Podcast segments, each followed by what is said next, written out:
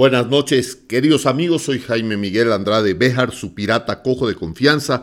Estamos ya aquí a la mesa de mapas del Bajel Pirata a 2.830 metros de altura en el pupo del mundo, a la ciudad de Quito harto frío ahora sí en la ciudad de Quito, no para de llover, eh, poco oxígeno, así que prepárense que vamos a arrancar ahora con un programa especialísimo, un programa espectacular. Recuerden, este programa se hace en vivo y en riguroso directo. Es más, estoy poniéndole este rato tres gotas de endulzante a mi café Minerva. Pilas.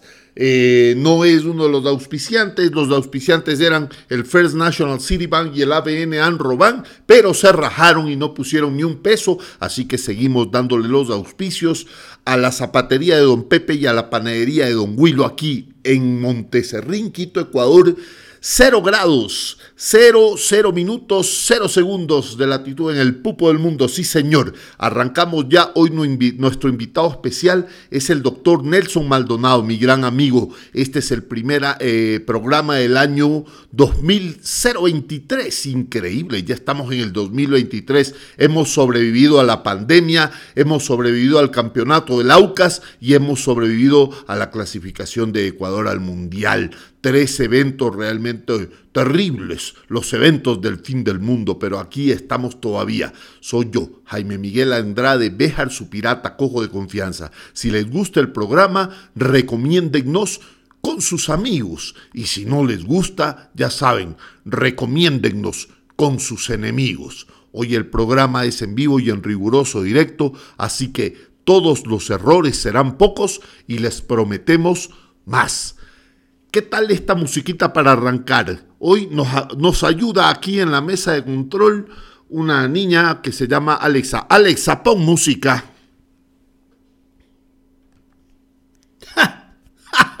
se durmió. Alexa, pon música. Aquí tienes Spotify. ¿Qué tal? Ah?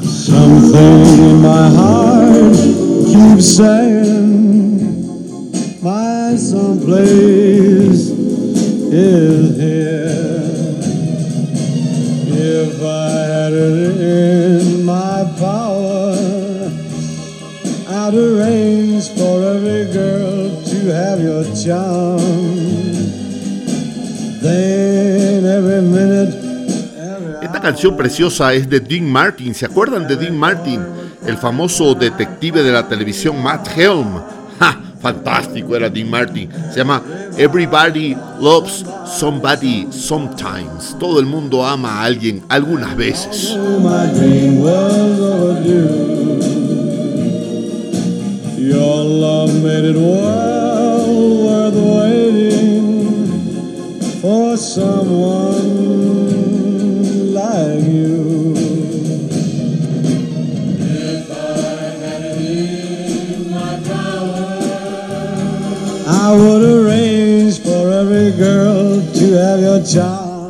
Bueno, esa canción la he puesto porque hoy voy a conversar un ratito con Nelson Maldonado y una de las cosas de las que quiero conversar es que nosotros los de la leva de la sub 60 aún pensamos que la música ochentera en general, o sea, los 80, tal vez principios de los 90, es la mejor música que existe. Pero yo me pregunto, ¿qué opinan los de la leva de la sub 70? Eh, tal vez ellos piensen que Dean Martin podría ser un gran cantante y su música podría ser de las mejores. ¿Ah? O qué sé yo, Sammy Davis Jr., Paul Anka, qué sé yo.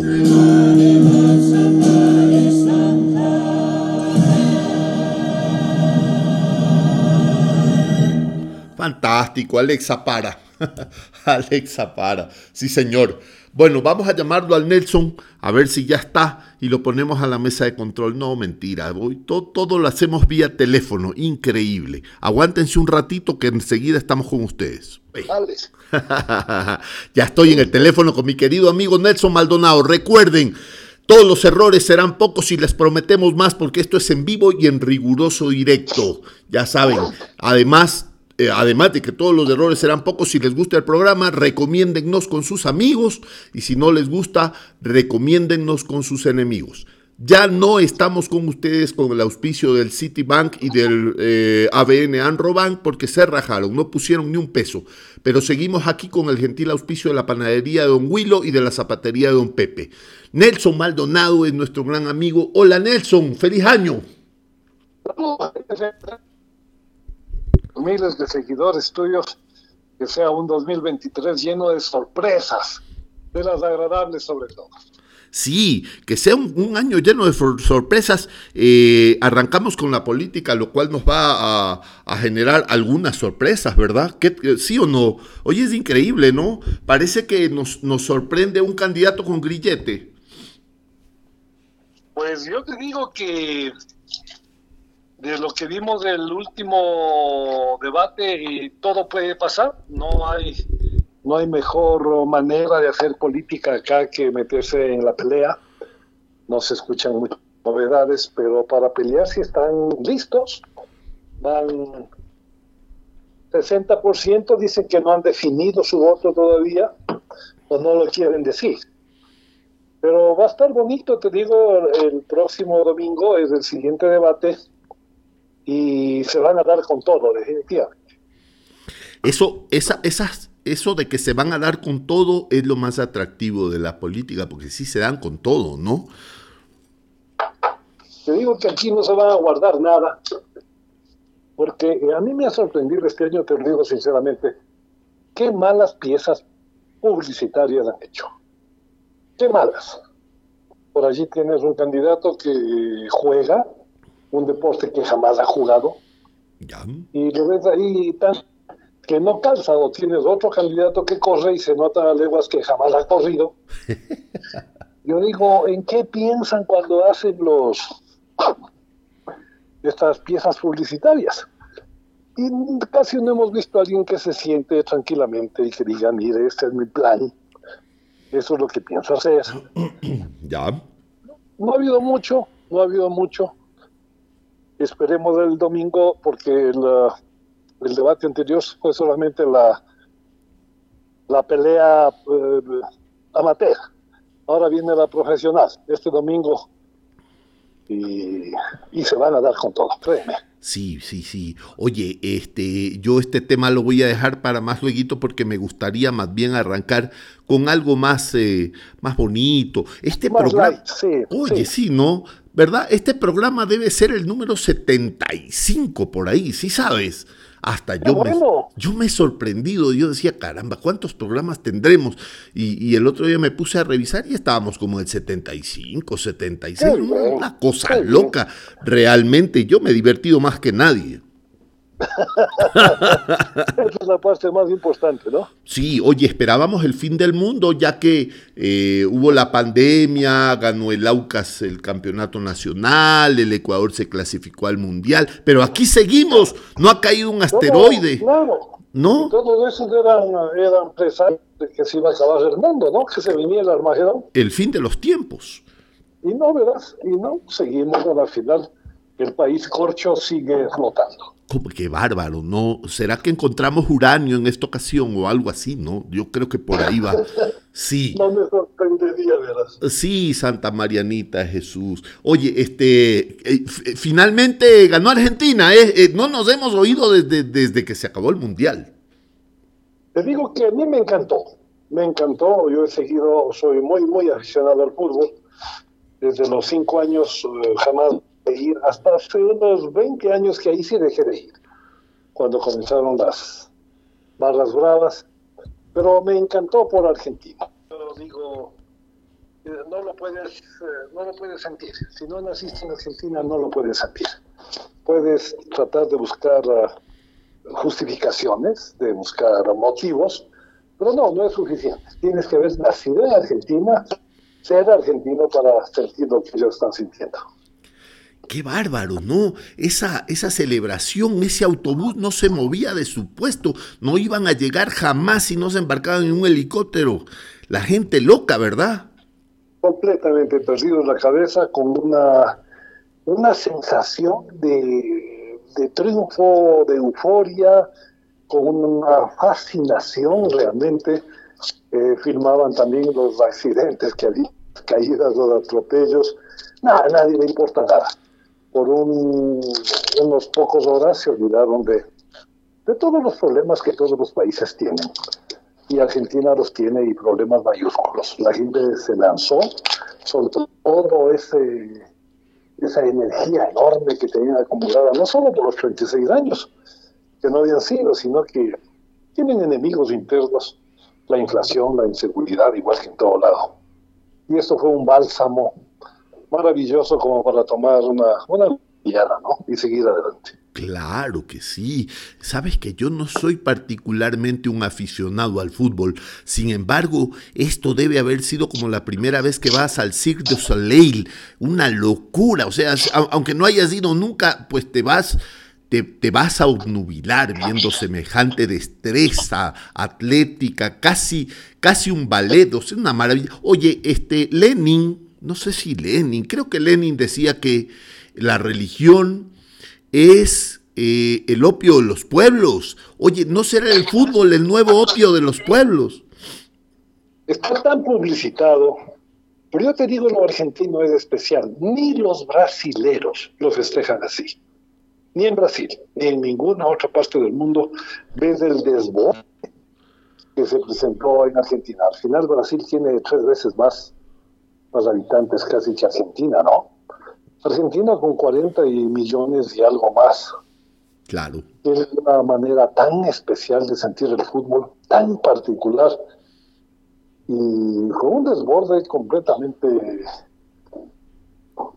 a ver, completamente, no te diré si esperado o no, nadie tenía mucha esperanza. El director técnico, bisoño completamente, nunca había estado en estas grandes ligas, la jugada previa, donde el jugador francés, faltando un minuto, patea a boquejarro y el argentino saca in extremis, pues con su pierna izquierda la bola. Para mí esa fue la jugada que le consagró a la Argentina como campeón. Qué locura, ¿no? Oye, en el béisbol sí te miden a qué velocidad va la bola que hace un strike, por ejemplo, o a qué velocidad golpea la bola para hacer un hit el, el bateador. ¿Alguien ha medido a qué velocidad va la bola, este, este pelotazo que va dirigido al gol y lo saca el arquero con la punta del dedo gordo de la pierna izquierda? ¿A qué velocidad va esa pelota? Es más de 200 kilómetros por hora, ¿no? Carajo, o sea, es, es como tapar un balazo. Pero lo importante es que el arquero ve a dónde va la bola. Y tú le ves en el último instante, estira más su pierna, porque él pone todo el cuerpo, ¿no? Dice, llégame donde quieras. Claro, él se, se acuesta, claro, se, Esa bola no entra. Qué locura, qué bárbaro. Qué locura. Debe, oye, debe haber tal vez... Más que los goles. Claro, por supuesto. Oye, y, y, esto del fútbol es, es una locura de muchos países, muchas religiones y ahora muchos sexos y géneros que hay bastantes, eh, muchas edades, mucho todo, ¿no? O sea, es de todo, todo el mundo ve el fútbol. Ahora hay más equipos femeninos que masculinos, Jaime. En la liga que yo participaba acá, yo jugaba fútbol barrial en Tumbaco, eh, teníamos eh, cuatro equipos más femeninos que los masculinos, éramos 12 a 16 las mujeres eh, le están haciendo al fútbol y le están haciendo muy bien. Hubo un campeonato hace poco, antes del Mundial de Hombres. ¡Qué destreza de las ¡Qué bonito juegan! Te digo, yo nunca le había puesto atención. Es cuestión de ver un partido bien jugado y me encantó. Es como Masterchef. Nunca hubiera yo visto un programa de cocina. Nunca. Pero está tan bien hecho este Masterchef. La producción es tan buena que ahí me tienes clavado y no te los programas. No te creo, yo no lo he visto. Oye, ¿y a ti te gusta cocinar? No, que a mí se me queme el agua. No, en absoluto. No puede no ser. absolutamente nada. Eres un discapacitado de la cocina. Absolutamente un analfabeto total. No te creo. Pero es tan bien hecho el programa. La producción del programa es tan bien hecha que es un programa mundial, ¿no? Mundial. Cada país tiene su propia su propia manera de hacer los platos, su propia manera de, compraron la franquicia y van saliendo adelante, ya es del cuarto año que se hace, ¿no? Y cada vez tienen más adeptos. Y hay otros programas de cocina, hay uno que se llama Me voy a comer el mundo, que lo sigo también, pero ninguno como este. Ya entra un poco de telenovela, un poco de celos, un poco de enamoramientos, de todo, entran lágrimas. Oh, no te creo, o Todo sea, o sea No- que no me estoy, pierdas. Me, me estoy perdiendo de algo bueno. como producción es de lo mejor que hay, definitivamente. Oye, te creo, te, te cuento, te cuento algo. Yo hago el mejor seco de chivo legítimo con carne de borrego. Fantástico, me sale, espectacular, con, con naranjilla. Lo, lo, lo vas a probar, con toda seguridad voy a tener el honor de tenerte aquí a la mesa, con un Pues buen... ahí estaré. Me encanta el seco de chivo. Fan- Claro que sí. fantástico y como mi esposa es una fan, eh, una fan loca de, del Nelson Maldonado, entonces el día en que yo te invite a comer un seco de chivo se va a volver loca. aquí. Ahí Y- estaremos degustando este, este plato que es tan nuestro, ¿no? Tan Oh. nuestro el seco de chivo. Oye, a mí me encanta, mi abuela hacía el maravilloso seco de chivo. De ella lo aprendí, te cuento, a hacer con jugo de naranjilla. En el seco de chivo, o sea, no para tomarse el jugo, sino hecho con jugo de naranjilla, el seco de chivo. Ya, ¿Qué bueno. te- parece? Bueno, estaré esperando a que me invites para darte mi, mi visto bueno. Estoy a punto de invitarte, sí, ya. Eh, como tú sabes, en mi casa se hace lo que me dé la gana, así que yo tengo que pedir permiso. te Sí, creo, te claro, creo. claro. No, la, la verdad, e- eso, eso fue un, um, un exabrupto porque yo lo que digo en realidad es que en mi casa se hace lo que yo obedezca, pero uno chuta en, Ah, Hay maneras, Sí. todos somos iguales. en público. Acá tengo la última palabra, sí, mi amor. Sí, mi amor, hago Sí, lo, claro, aquí hago lo que me da la gana, lavo, plancho, tiendo la cama, todo carajo. Sí, es verdad. Ni siquiera esperamos a que nos griten, sino que vamos así calladitos y cumplimos. No, claro, claro. Yo- mira, yo creo que el hombre eh, puede ser dos cosas en la vida. Eh, el hombre puede obedecer o ser feliz, ¿no es cierto? Sí puedes hacer las dos cosas, claro, puedes hacer las dos cosas al mismo tiempo. Entonces, eh, mejor es obedecer y ser un hombre feliz. Yo soy un hombre muy feliz, te cuento.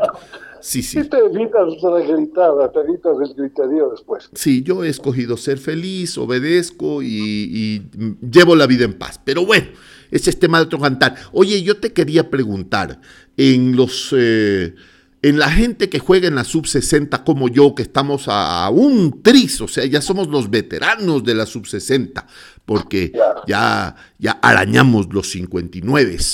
Eh, pensamos que la música eh, más bonita del mundo es la música ochentera, que es un genérico, porque es de fines de los 70, 80, 90, ¿no es cierto? Y entonces siempre estamos pensando que la mejor música del mundo es Fleetwood Mac, Billy Joel, este, Queen, Supertramp, que seguro tú que eres un melómano has escuchado. Y yo me preguntaba, ¿no será que es un error de género y que la mejor música es la de otra generación? ¿Tú qué opinas? A ver, primero por, por la selección. Yo juego en la subtumba. Mm. Esa ya, ya, más que esa ya no hay. Eso es a, a lo máximo que puedes aspirar. No hay cómo tropezarse ahí, hay que tener cuidado. Ya no hay cómo. No. Y porque ya, menos mal que ya no nos hacemos daño. Porque ya no alcanzamos casi ni a patear la bola, menos a patearle al rival. El deporte de más riesgo que juegan es el, ¿cómo se llama? El de las bolas, del boliche, ¿cómo es? El, la- el billar. La petanque, ¿será la petanque? El billar, el billar. Es el deporte Ah, más riesgoso de tu generación. Eso sí tienes que ser bueno si me quieres ganar. El billar sí le hago muy bien. Pero te digo, en el fútbol ya nadie se barre porque si te vas al no te levantas de ahí. Claro, ya no. Entonces siga nomás, pase nomás. Eso te Bueno, cuesta. volviendo a lo de la música que tú dices. Ajá. eh, a ver, eh, si vienes desde los 60, la música internacional vendrías con Pat Boone, Bing Crosby, Frank Sinatra jovencito. Ajá. A los, a los 70 eh, ya estaba Billy Joel en el, en el escenario, Ya. eh, ya, ya estaban los Beatles, pero no sonaban tanto como sonaron después de que la banda se acabó. Ya estaban Rolling Stones, obviamente, Ajá. eh, Billy Joel, jovencito. como Oye, y dices. antes en los 50 En los 50 en la música, lo que tiene de música francesa, Edith Piaf, Uh, Ice Montan, tienes, eh, es más la música de ellos, ¿no? Ah, ya. Eh, los gospel, gospel en Estados Unidos, los spirituals, ya sonaba When the Saints Go Marching In, ya. ya sonaba Summertime de, de George Gershwin, ya sonaba esa música. Y la, la música de negros, la música de negros, los de Motown en Estados Unidos es que 60s. Desde antes, desde antes, ¿sabes? Ellos hacen música, los negros, en todo. Hacen música cuando trabajaban en las plantaciones, hacían música. Todo para ellos es música, y sobre todo en las iglesias. Claro. En las iglesias, en los servicios religiosos de las distintas religiones, ¿no? Ajá. Luteranos, evangélicos, bautistas. La música es fundamental. Fantástica. La católica no había, no había bonita música. No, hasta ahora. Oye, este, y, y esta gente como Aretha Franklin o Ray Charles, ¿qué tal? Bueno, ellos vienen eh, acompañando prácticamente a la música disco. Ellos no hacen música disco, pero nacen juntos. Ya. Junto con, ahí tienes Gloria ahí tienes eh, Dana Summer. Dana Summer, claro, y tienes películas que acompañan esa música. Aquella que dice, el sombrero te lo puedes dejar, ¿no? Claro, claro que sí. Que ahora es, es, es el himno del stripper, ¿no? Sí, señor. Todo lo de strippers viene con esa música. Viene Woodstock, en donde hacen su aparición artistas espectaculares como Joan Baez, Santana. Santana. Oye, este Claro. Santana, ¿cómo se cuela en la música americana Santana? Increíble, ¿no? Entre los chicanos, pues ahí lo tenías, y ti sigue sonando. Sigue sonando. Los lobos, Son tres días de, de música, Peace and Love, claro. y salen canciones lindísimas. ¿Te ¿no? acuerdas de los lobos? Estos Sí, que, claro. po- que popularizaron La Bamba, que es una vieja canción eh, mexicana, ¿no? Pero los lobos la, la metieron, la introdujeron entre los chicanos de ahí. Tenías tú Ricardo Valenzuela, al tener nombre latino no pegaba en Estados Unidos. Ricardo Valenzuela. Claro, lo convirtieron en Richie Valens. Ah, Richie Valens, ya. Claro. Por Dios, Ricardo Valenzuela era Richie Valens. Wow. Richie Valens lanza La Bamba Ya, y es un éxito, pero es un éxito glamoroso, ¿no? Glamoroso. por supuesto. Él muere muy temprano, desgraciadamente. Y asomará el twist, asomará Chubby Checker, asomarán... Sabes que los mexicanos tienen una presencia enorme en lo que se llamó la nueva ola, ¿no? En la música latina. Tienes Claro. allá en México, tienes los Yaqui, tienes los Mustangs, tienes, tienes grupos de muchachos oh, previos a Enrique Guzmán, Alberto Vázquez, Angélica María. Y en Argentina hacen el Club del Clan. Ya. En el Club del Clan nace Palito Ortega, nace eh, por ahí le tienes a Leonardo Fabio, tienes un Leodán jovencito, Violeta Rivas, que con su canción El Cardenal se come el mundo. Ya estamos, uh, ya estamos finalizando los 60, ¿no? Ya, ya, ya se oía a Sandro. Sandro de América, Roberto Sánchez ya había salido, y en eh, Francia un jovencito de Bevilar lanza Caprice Fini. Qué bella. con Nathalie, con, con Les Champs-Élysées, lo importante es la rosa. Y son éxitos, pero que llegan, yo en esa temporada entro a trabajar como pianista en el Chalet Suisse. Ya. Estamos antes de los años 70, un poquito antes, 68, 69. Todas estas canciones ya suenan y, y suenan bastante.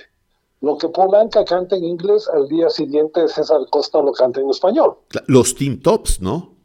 Los Tintops, Enrique Guzmán, él era, él era cantante de los Tintops. Ajá.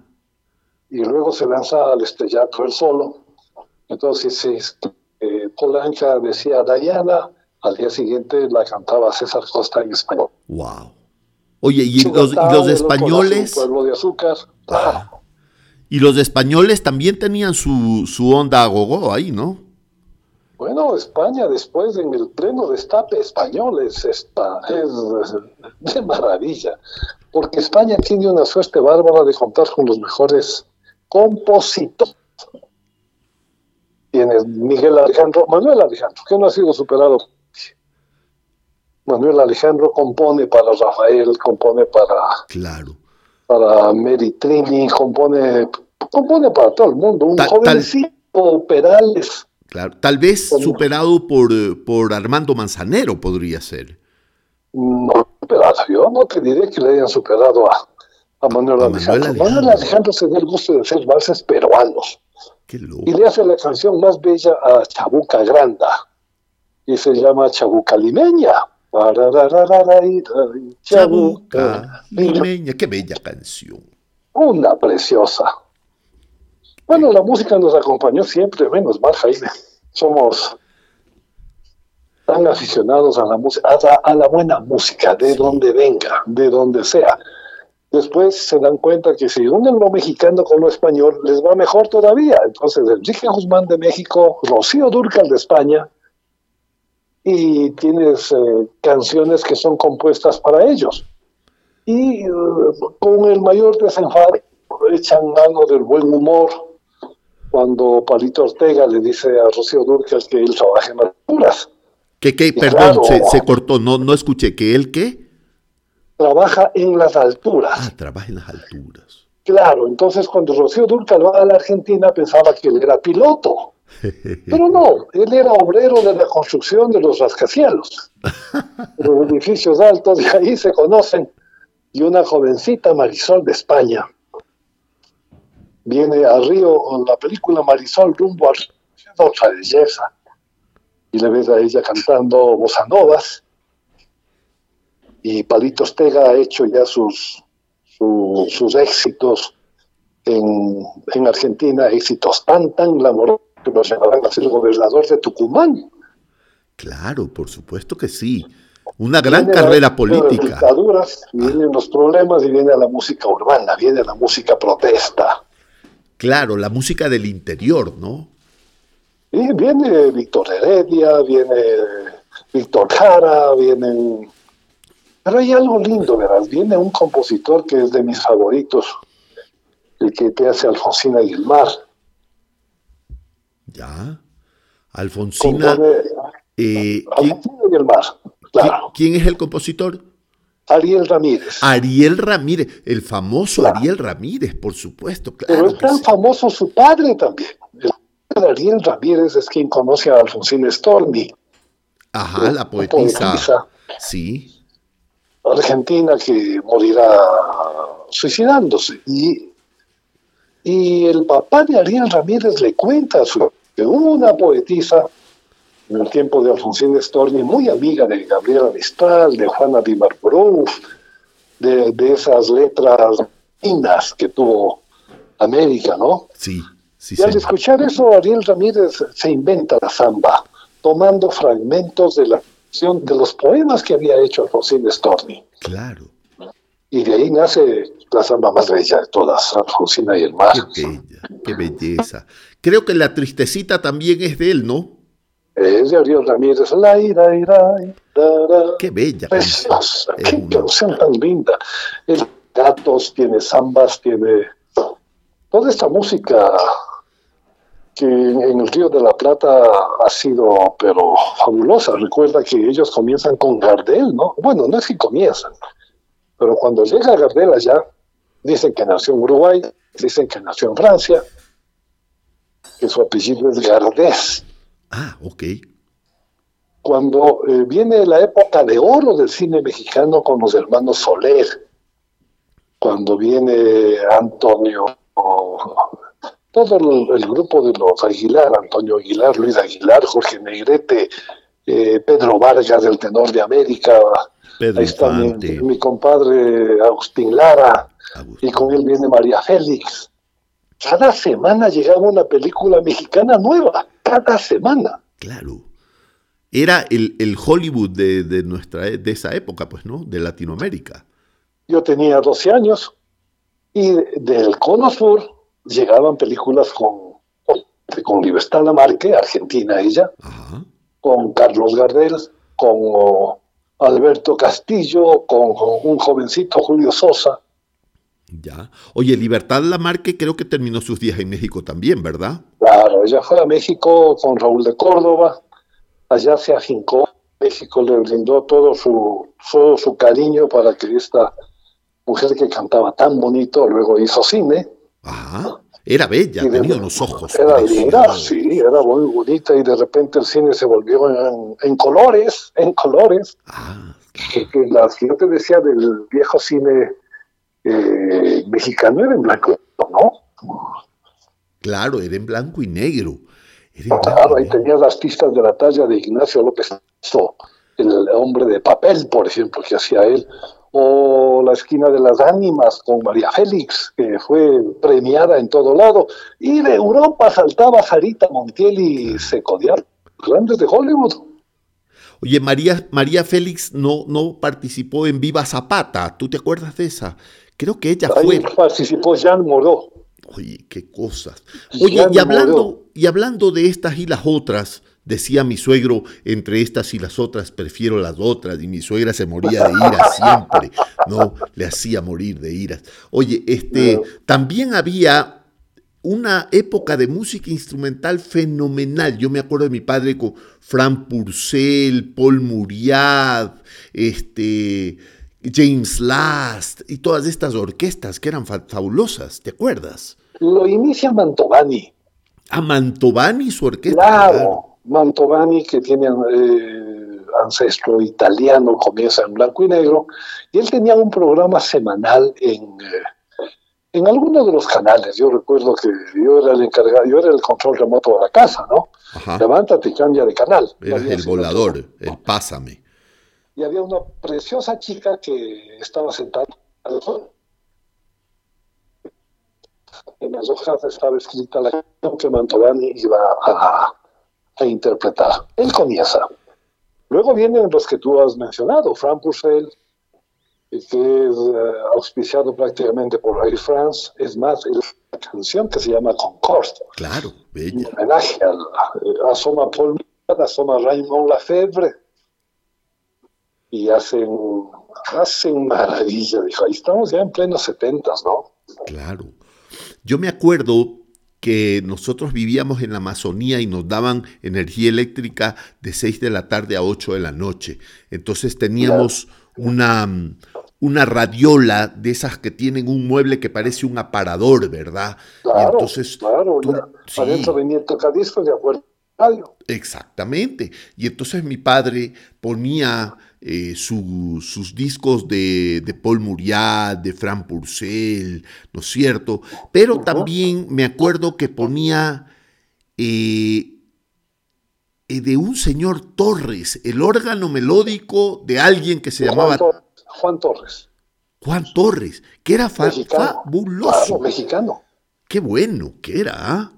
Y el eran, que hace la- una versión muy bonita de la Viquina. Sí, Recuerda que la Viquina tuvo una, una pelea porque decían que era de México y los gringos decían que no, que la canción es norteamericana. ah, no me la sabía esa. Claro, hasta que Cantin, que tenía un programa de dibujos animados, Sí, sí.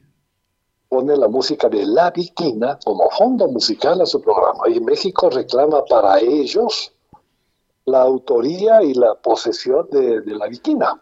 Acuérdate que México antes eh, llegaba a California, llegaba, llegaba mucho más arriba de lo que es. Claro, cuando- Texas, Arizona, este. Ne- Nevada, Todos los Florida. nombres que tienes en Texas son mexicanos, San Antonio, Claro, por supuesto. el- todo eso era Santa- mexicano, seguramente en Santa ese tiempo. Recuerda la, la batalla del Álamo, Claro, cosas, ¿no? la famosa batalla del Álamo. Y hasta ahora, este, los gringuitos celebran el 5 de mayo como si fuera la independencia de México, ¿no? Que es en realidad es el 16 de septiembre, pero es una batalla ahí que los, eh, que, que los enfrentó con los tejanos. Y, y, hasta ahora celebra, toda la parte sur de los Estados Unidos se van de farra con los mexicanos del 5. Pero ahí está, verás, el edificio donde se da la batalla está en pie. Así, el fuerte. Es uno de los atractivos de San Antonio. Fíjate, qué interesante, ¿no? San Antonio, ahí está el edificio todavía, claro que sí. Y es lindo porque recuerda tú que Texas fue país. Antes de ser Estado fue país. Claro, fue la República. La, la, República de Texas tiene su bandera, claro, por supuesto. Durante nueve años Texas fue país. Y cuando se toca allá, cuando, cuando están las cuando hay eventos, se izan simultáneamente la bandera de Texas y la bandera de los Estados Unidos. Ah, no te creo. Yo tuve chance de irme para allá varias veces porque el menor de mis hijos hizo su, su universidad en San Antonio. Y en Trinity se llama la universidad de él.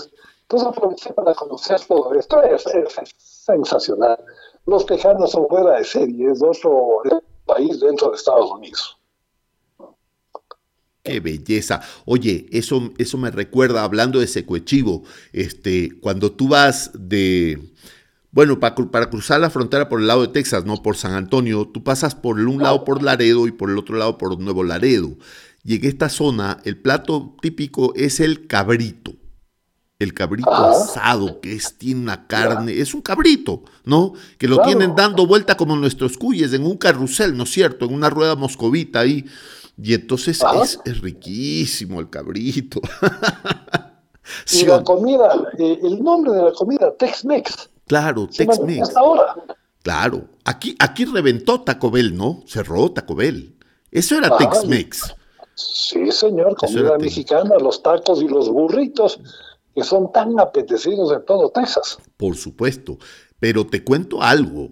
A mí me encanta la comida mexicana y yo también hago comida mexicana. Y yo tuve la oportunidad de vivir un, tiempito allá y eh, la comida mexicana que no tiene nada que ver con la comida Tex-Mex es una locura, qué buena que es. Un día... Los sincronizados, oh, la, flauta, los pozoles los tacos, todo, todo eso. Lo único que no me gustó mucho era el mole, porque el que me dieron a comer tenía chocolate. Sí. Ahora hay, una, hay un cambio impresionante en la comida. Desde que descubrieron las bondades del aguacate. Ajá.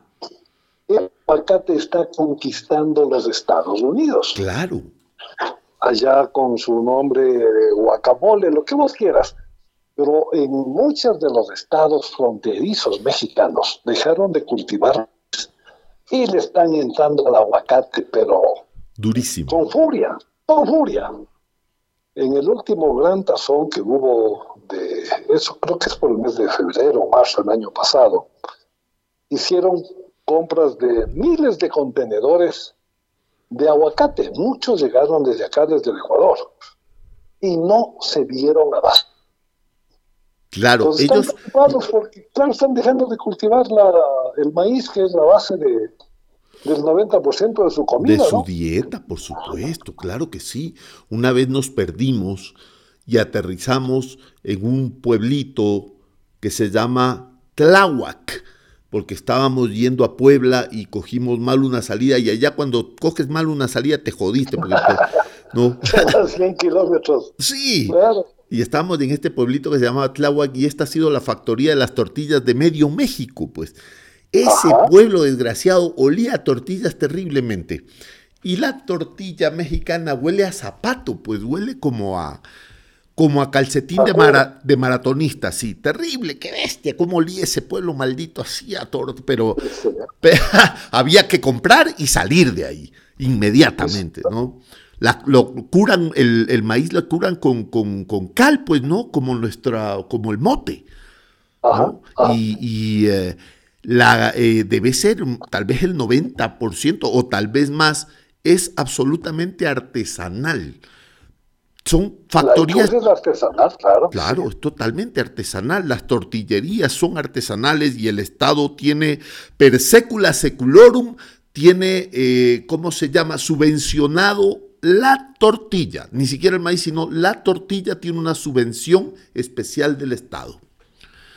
Pues ahora el aguacate, el guacamole se tomó, se tomó prácticamente toda la parte sur de los Estados Unidos ya. Da empleo. Y cuando supieron que es grasa, eh, de la grasa buena. De grasa buena, claro. De lo que fuimos no saturadas, mucho más, mucho más razón. Y de todos esos aguacates, el nuestro, Jaime, es espectacular.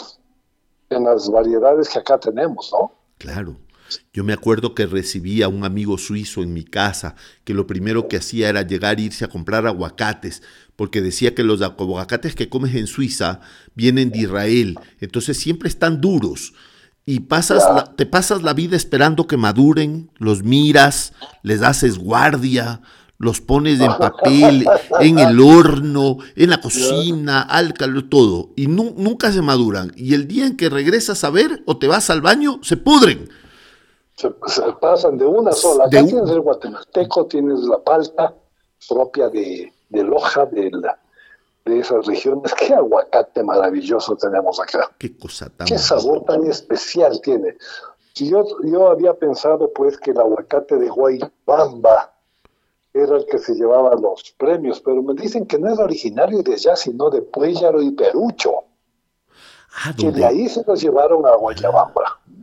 Oye, ese, ese, esos, ese par de pueblos son encantadores, ¿no? Esa iglesia de madera maravillosa, eso es en Perucho, ¿verdad? Qué belleza. Es en Perú, claro. Pero te vas, te vas por ese camino.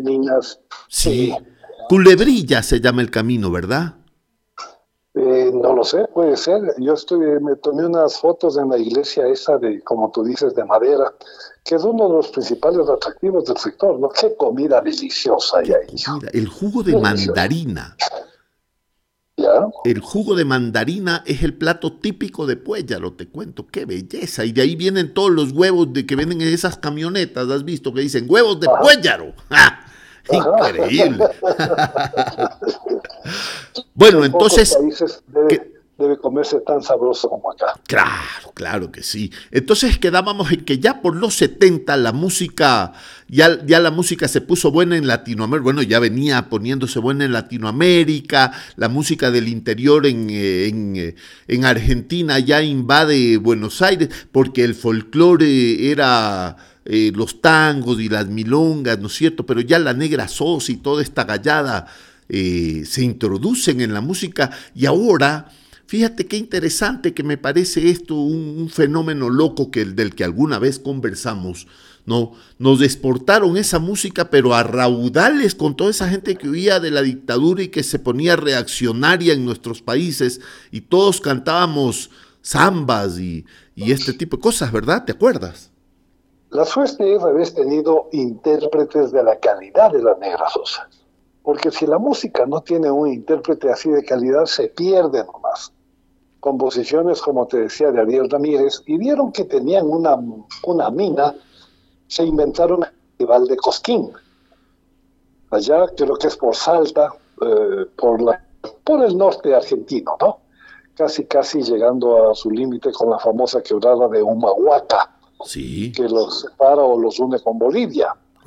El Festival de Cosquín te da pues ingreso a, a la mejor, lo mejor de la música latinoamericana, que aquí se hizo creo que en dos ediciones que se llamó Todas las Todas. Sí, sí, sí. Los tienes a Negra Sosa, León Gieco, Piero, Piero de Benedictis, tienes los chalchaleros, que qué pena que se haya terminado ese grupo los fronterizos, los del Suquía, los de Salta. Música precio, pero música realmente, y pegaba mucho acá, porque las dictaduras, eh, las que hubo en Argentina, la chilena, la de Uruguay, la brasilera, pues daban, daban pie para que se compongan canciones, y lo primero que hacían los dictadores era ir contra los músicos o ganar el favor de ellos. Claro. Porque con música es como con pelina, pues entra nomás. Claro.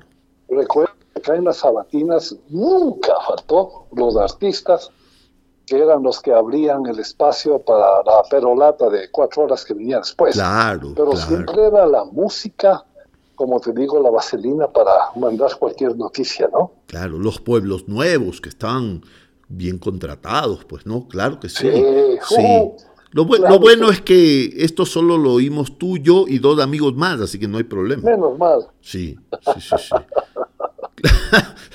claro que sí. Oye, ¿y tú cuando eras muchacho en la universidad, eras de izquierda como cualquier muchacho normal o no?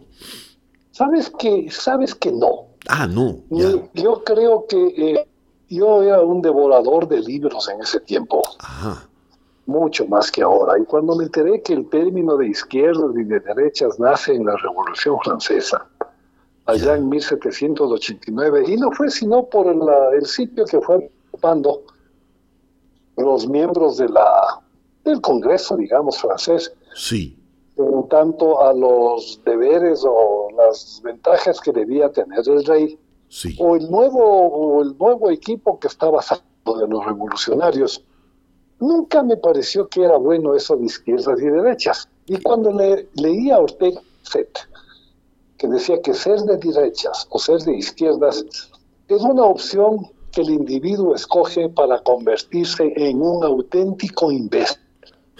Y como a Ortega y Gasset sí le creo. Sí, algunos decían que el que no es de izquierdas de joven no ha tenido juventud. ya, Entonces pasan de incendiarios luego a bomberos.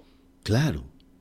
Pero nunca, nunca me, me, me gustó la idea, pese a que toda mi carrera universitaria la hicimos bajo la mirada atenta del Che Guevara. Por supuesto. Y claro, acá se leían los manifiestos de él. Eh, Fidel Castro, había gente que tenía sus discursos que eran un verdadero atentado contra la vejiga de los pobres cubanos, ¿no? Por supuesto, Porque claro. eran discursos de seis horas y no te muevas de ahí. Claro, el récord mundial de los discursos, claro. Nadie habló tanto como ese hombre. Nunca, nunca me, me impactó. Claro. Nunca Yo, me yo, o sea, yo me, yo me pregunto cuántas pendejadas tienen que caberte en la mente para poder hablar siete horas de eso. O sea, debe, debe ser bastantes, ¿no? Debe ser. Deben debe ser, ser, deben en ser hartas, sí, sí, sí. Eh, qué, barbaridad. Eh, pero, pero sin embargo, la música, la música esta de, de la nueva trova y la música urbana y todo esto, se, eh, es, es bien difusa, ¿no? Al mezclarse con, el, con este tipo de folclore. O sea, la, la frontera se pierde ahí. Pero eso entra después, cuando en realidad el régimen cubano exporta su revolución eh, a través de la música, a través del- de los artistas de la nueva trova, de los cuales dos destacan nítidamente, ¿no? Pablo Milanés, Sí, que acaba de fallecer, acaba de irse. que sí. era musicalmente superior a todos los demás. Superior. Sí, Y sí, él sí. terminó rebelándose contra el sistema cubano. Sí, finalmente sí, sí, sí, sí. tuvo que huir, tuvo que salir de Cuba. Y el otro, el que tiene el unicornio azul, Sí, en cambio ha sido un embajador de la, de la revolución cubana y goza de todas las prerrogativas allá en, por en supuesto. Cuba. De todas las prebendas, claro que sí. Todas, exacto. Como ellos tratan. Creo que es Sí, ministro claro. incluso, ¿no? O fue ministro o alguna o algo algo así. Bueno, sí fueron, verás. En, la, en Brasil también, Chico Buarque, el ministro de Cultura, Ah, Chico Buarque, ya. Claro, cuando estaba cuando estaban saliendo también de sus dictaduras, Garrastazu Medici, Joao Cuadros y luego venía. Es decir, eh, toda América ha pasado por por esos errores que dieron lugar a que con tanta razón digan el manual del perfecto idiota latinoamericano. ¿no? Claro, por supuesto. Cuando un país está a punto de salir, nunca falta una de estas mentes calenturientas y ponen retro Claro, y volvemos a foja cero. claro que sí, claro que sí. Echan, lanzan el ancla y dicen, ¿para qué tan rápido? sí, Sí. por supuesto. Oye, ¿lo has oído? Nosotros seguíamos, era de todos los días seguir la historia del Che Guevara, de su- cuando exporta la revolución, y luego de regresar de, eh, del África, donde se meten allá también, a, Sí, luego llegan a Bolivia, en Angola, y sí. vendrá el, el sargento que tiene que chumarlo para, para victimarlo, ¿no? Luego cortan sus manos. Eso era de todos los días en la universidad, todos los días. Claro que sí, pero sin embargo te cuento algo que a, mí, a mí sí me parece que la revolución, que la revolución sí, sí se fue pudriendo, o sea, eh, sí tuvo un éxtasis en Latinoamérica, tuvo credibilidad, incluso era como, como algo apasionante, ¿no es cierto? Ese poco de barbudos que, que Imagínate que al Che Guevara reciben en la ONU, Fidel Castro llega allá, claro. Eh, es recibido como un héroe cuando viene Regis Debray, el francés, el, el periodista, y le hace la entrevista allá en las montañas y dicen, no, pues este es más que el Mesías, este Che Guevara es espectacular. Del 59 de acá, mira tú el rotundo fracaso que fue, teniendo en cuenta que Cuba fue, antes que cualquier otro país en América, el que, el que iluminaba. Cuba fue primera, el otro día leía creo que unas 60, 60 aspectos de toda la vida cultural. Fue el primer país con tranvía, fue el primer país de el primer país en cultura. Fue mucho, fue mucho Cuba. Iba bien. Ahí se estancaron, ¿no? Qué locura. Oye, pero yo no sé si a ti te pasa, pero hay, hay música que es cantada por, eh, por gente con la que uno no comulga, pero la música está bien bonita, oye. Sí, claro que sí. ¿Verdad que, sí? que sí? Por ejemplo, eh, la cajita de música de los pueblos nuevos. Y esto es una música bien bonita, ¿verdad? ¿Sí o no? La música es linda, es linda. El unicornio azul es una belleza. Es una belleza. Hay un, hay un álbum que nunca me olvidaré que se llama Mujeres de Silvio Rodríguez. Es, la música es básicamente romántica, es encantadora. Y hay otro, una cancioncilla de Silvio Rodríguez que se llama Quién fuera quién fuera Jacques Cousteau, quién fuera el mítico Simbad, quién fuera el batiscafo de tu abismo. ¿Te imaginas qué belleza escribir así, caracho? a mí me gustaría escribir así. Qué linda letra. Y tú escuchas La Masa. La Masa. cantado por Mercedes Sosa es un poema. Pues ya más que eso, ya más que eso no hay, ¿no? Claro, por supuesto. O sea que como músicos eran buenos músicos.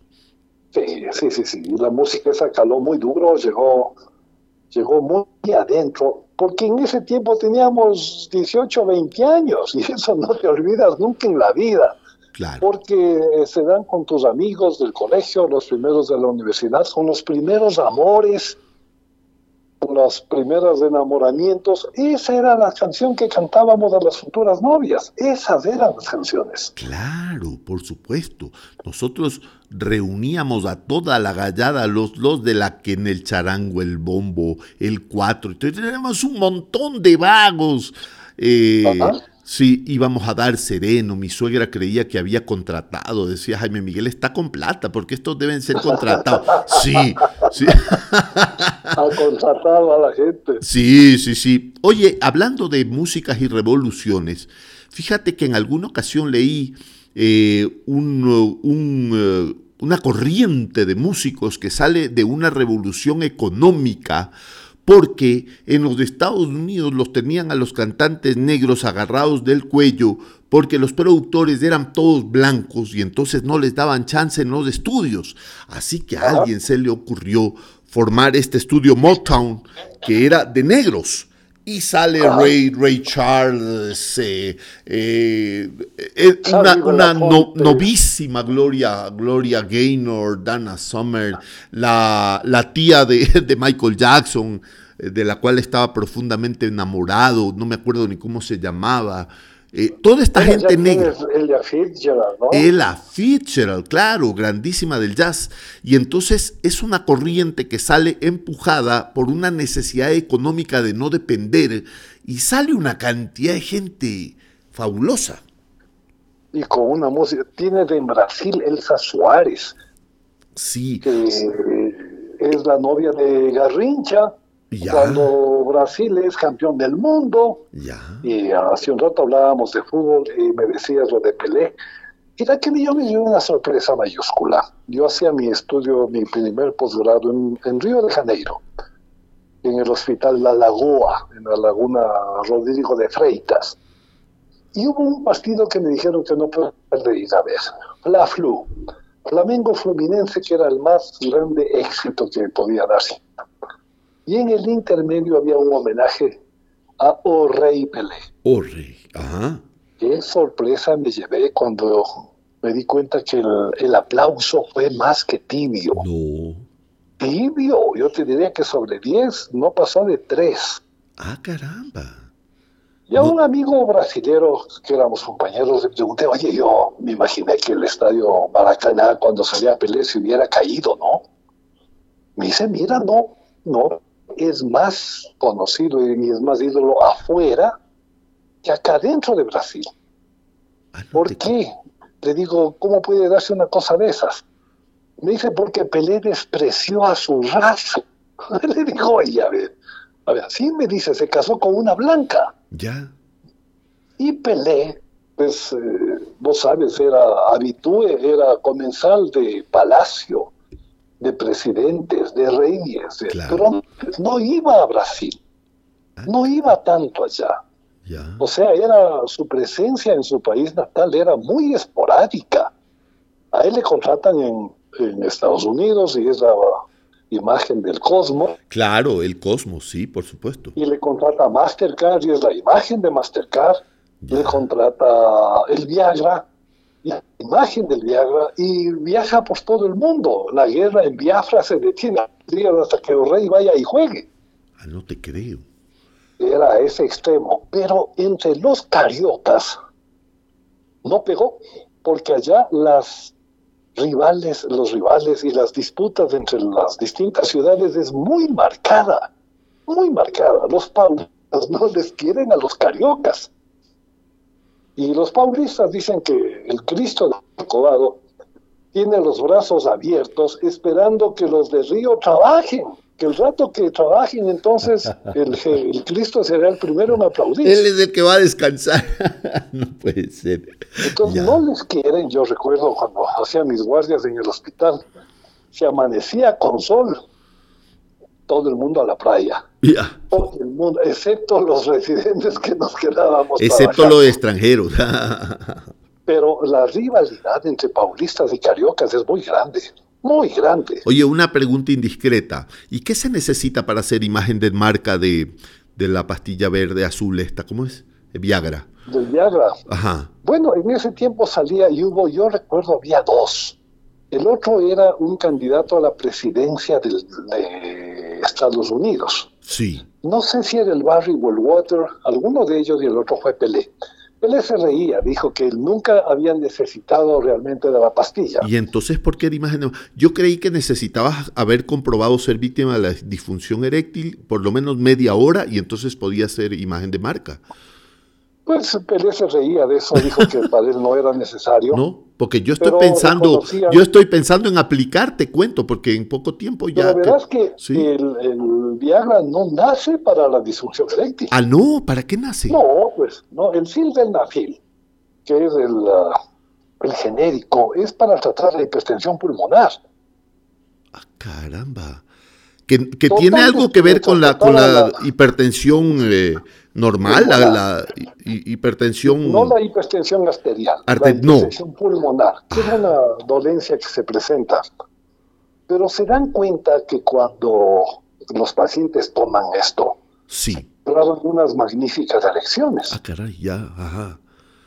Y el laboratorio dice, a ver, a ver, a ver, veamos cuál de los componentes químicos es el que produce este, este maravilloso proceso más aplaudido por las esposas que por los propios maridos. Me imagino que sí, claro. Y van a determinar que la molécula esta del sildenafil es la que tiene esta propiedad de, de producir erección, o sea, mejora completamente la irrigación Ajá. y casi, casi no tiene contraindicaciones, excepto personas que toman nitritos para el corazón. Ok. El primer año del Viagra, bueno, el Viagra tiene, como todos los medicamentos, tiene 10 años de salvaguarda. O sea, Solo durante ellos. 10 años no Sí. puedes tú utilizar esa molécula. Qué sino riqueza. es, claro, exclusivamente el laboratorio que lo descubrió. Que, oye, o en sea, esos 10 años la Pfizer se porra de plata. eso, eso fue, eso es como, como decían, como decían mis amigos los colombianos, se le apareció la Virgen. Le sonó la flauta. Le claro sonó que la sí. flauta, por Dios. Se sabía que eh, el Viagra tenía una acción más o menos de cuatro horas. Ahora hay otro primo hermano, el Taldafilio, Ya. que tiene acción de 48 horas. 48 horas, no, no. ¿Para Sí, qué? No. Te vas a despellejar en Sí, 48 por horas. supuesto, no, no, no. cu- 20, ¿qué? Cuatro horas, está bien. Me sobrarían Exacto. tres y media. No sé si recuerdas tú Sí, acá, sí. el famoso notario de Machala. Sí, sí, sí, sí, sí. Ya, este señor usaba Viagra. Ajá. Se supo por la chica que le acompañaba cuando él se suicida. Se suicida con Viagra, Ah, no te porque él tomaba medicaciones para el corazón y sabía el riesgo que tenía de tomarse la pastilla. Ajá. La chica cuenta que se tomó dos o tres tabletas. O sea, él fue a su casa y quería suicidarse en paños menores y con una con una muchacha en la cama. Ya. Así es como se suicida, pues. Ah, sí, o sea, él quería suicidarse eh, con, con armas en ristre y que le hagan honores. Sí, señor. Que no entre tapa del ataúd. Caramba. No, no sé si aplaudir, no sé si aplaudir o... Bueno, bueno, esos son unos chistes necrológicos. Sí, y si tú vas luego al internet y ves cuánto se vendió de Viagra Ya. y lees que las cifras son de miles de millones de dólares, miles de millones, mi querido amigo. Entonces vos dices, pues, pues vale la pena, ¿no? Por eso decían que cómo la Pfizer no va a poder parar la pandemia con sus vacunas y otras cosas más graves ha parado. Ya, por supuesto.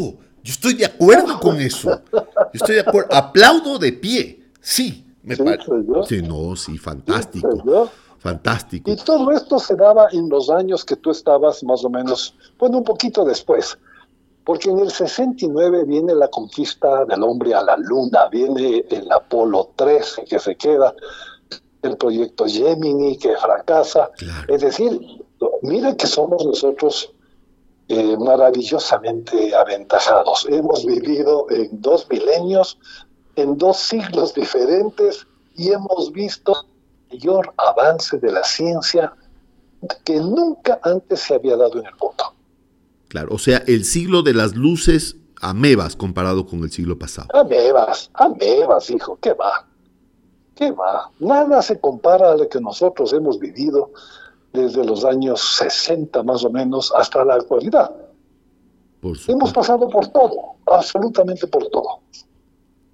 Qué belleza, ¿no? Oye, eh, fíjate que estaba viendo yo un programa interesante que, si no me equivoco, está en Netflix o en Amazon Prime, que es un programa donde está Paul McCartney con un ingeniero, un ingeniero de sonido famosísimo, eh, ya viejo, ¿no? Que es, es de los que grababa a, a los Beatles en, en, En la terraza, en la terraza, en, sí, en Abbey Road. en Abbey Road. Y entonces analizan cada una de las canciones, las épocas, las anécdotas y todo. Y una cosa de las que me enteré es que, es que Bye Bye Blackbird o Fly Black- Bye Bye Bla- Blackbird es una composición dedicada al movimiento negro en Estados Unidos. Ajá. Que no, no Ellos habla de un pájaro negro, habla de gente negra. Los Beatles imitaban a Elvis Presley. Claro, claro. por su cabello, sus movimientos, pero hay muchas cosas que nacen de allí, porque al mismo tiempo eso, sí, Charles Lakey descubría a el primer homínido que se llamaba Lucy, Ajá, claro que un sí. homínido que vivió hace un millón doscientos mil años en África, La tatarabuela de la especie, Eh, y le puso Lucy, Lucy. Y le preguntaron, ¿y por qué se llama Lucy? Y él contestó, porque gato sonaba en el radio Lucy in the Sky With with, Diamonds, Diamonds, de los. Beatles. Claro. Hay una es teoría, que hace una apología al LSD, al ácido lisérgico. pero sabes una cosa, que este Paul McCartney lo desmiente en este programa y dice que hay... sí, esto es. Sí, Esto es. sí, dice no, dice, ese el- a la gente le encanta, pues no decir eso. No, no, no. Es como la canción de Ricky Martin, así es María, Sí. blanca como el día, Ajá. y si tú la tomas, es clarísimo. Es clarísimo. que está haciendo. ya. Porque mira, Claro. eh, dice, dice Paul McCartney que un día estaban en la casa y llega el hijo de John Lennon que se llama Lucian. eh, Julian. perdón, Julian Lennon. Y eh, llega, llega con un dibujo que había hecho en la escuela, pero estaba en primer grado de escuela, ¿no es cierto? Y entonces hay una niña subiendo hacia el cielo, ¿verdad? Y en el cielo hay unas estrellas, pero como el niño no sabía dibujar, parecían diamantes. Entonces él eh, le dice, ¿y quién es ella? Y él le dice, es, la, es mi amiga Lucy, porque estoy enamorado de Lucy. Pero este niño tenía 5 o 6 años. Entonces él, eh, él le dice, ¿y este dibujo qué significa? Y eh, Paul McCartney le dice, parece Lucy en el cielo con diamantes, o sea, Lucy in the sky with, diamonds.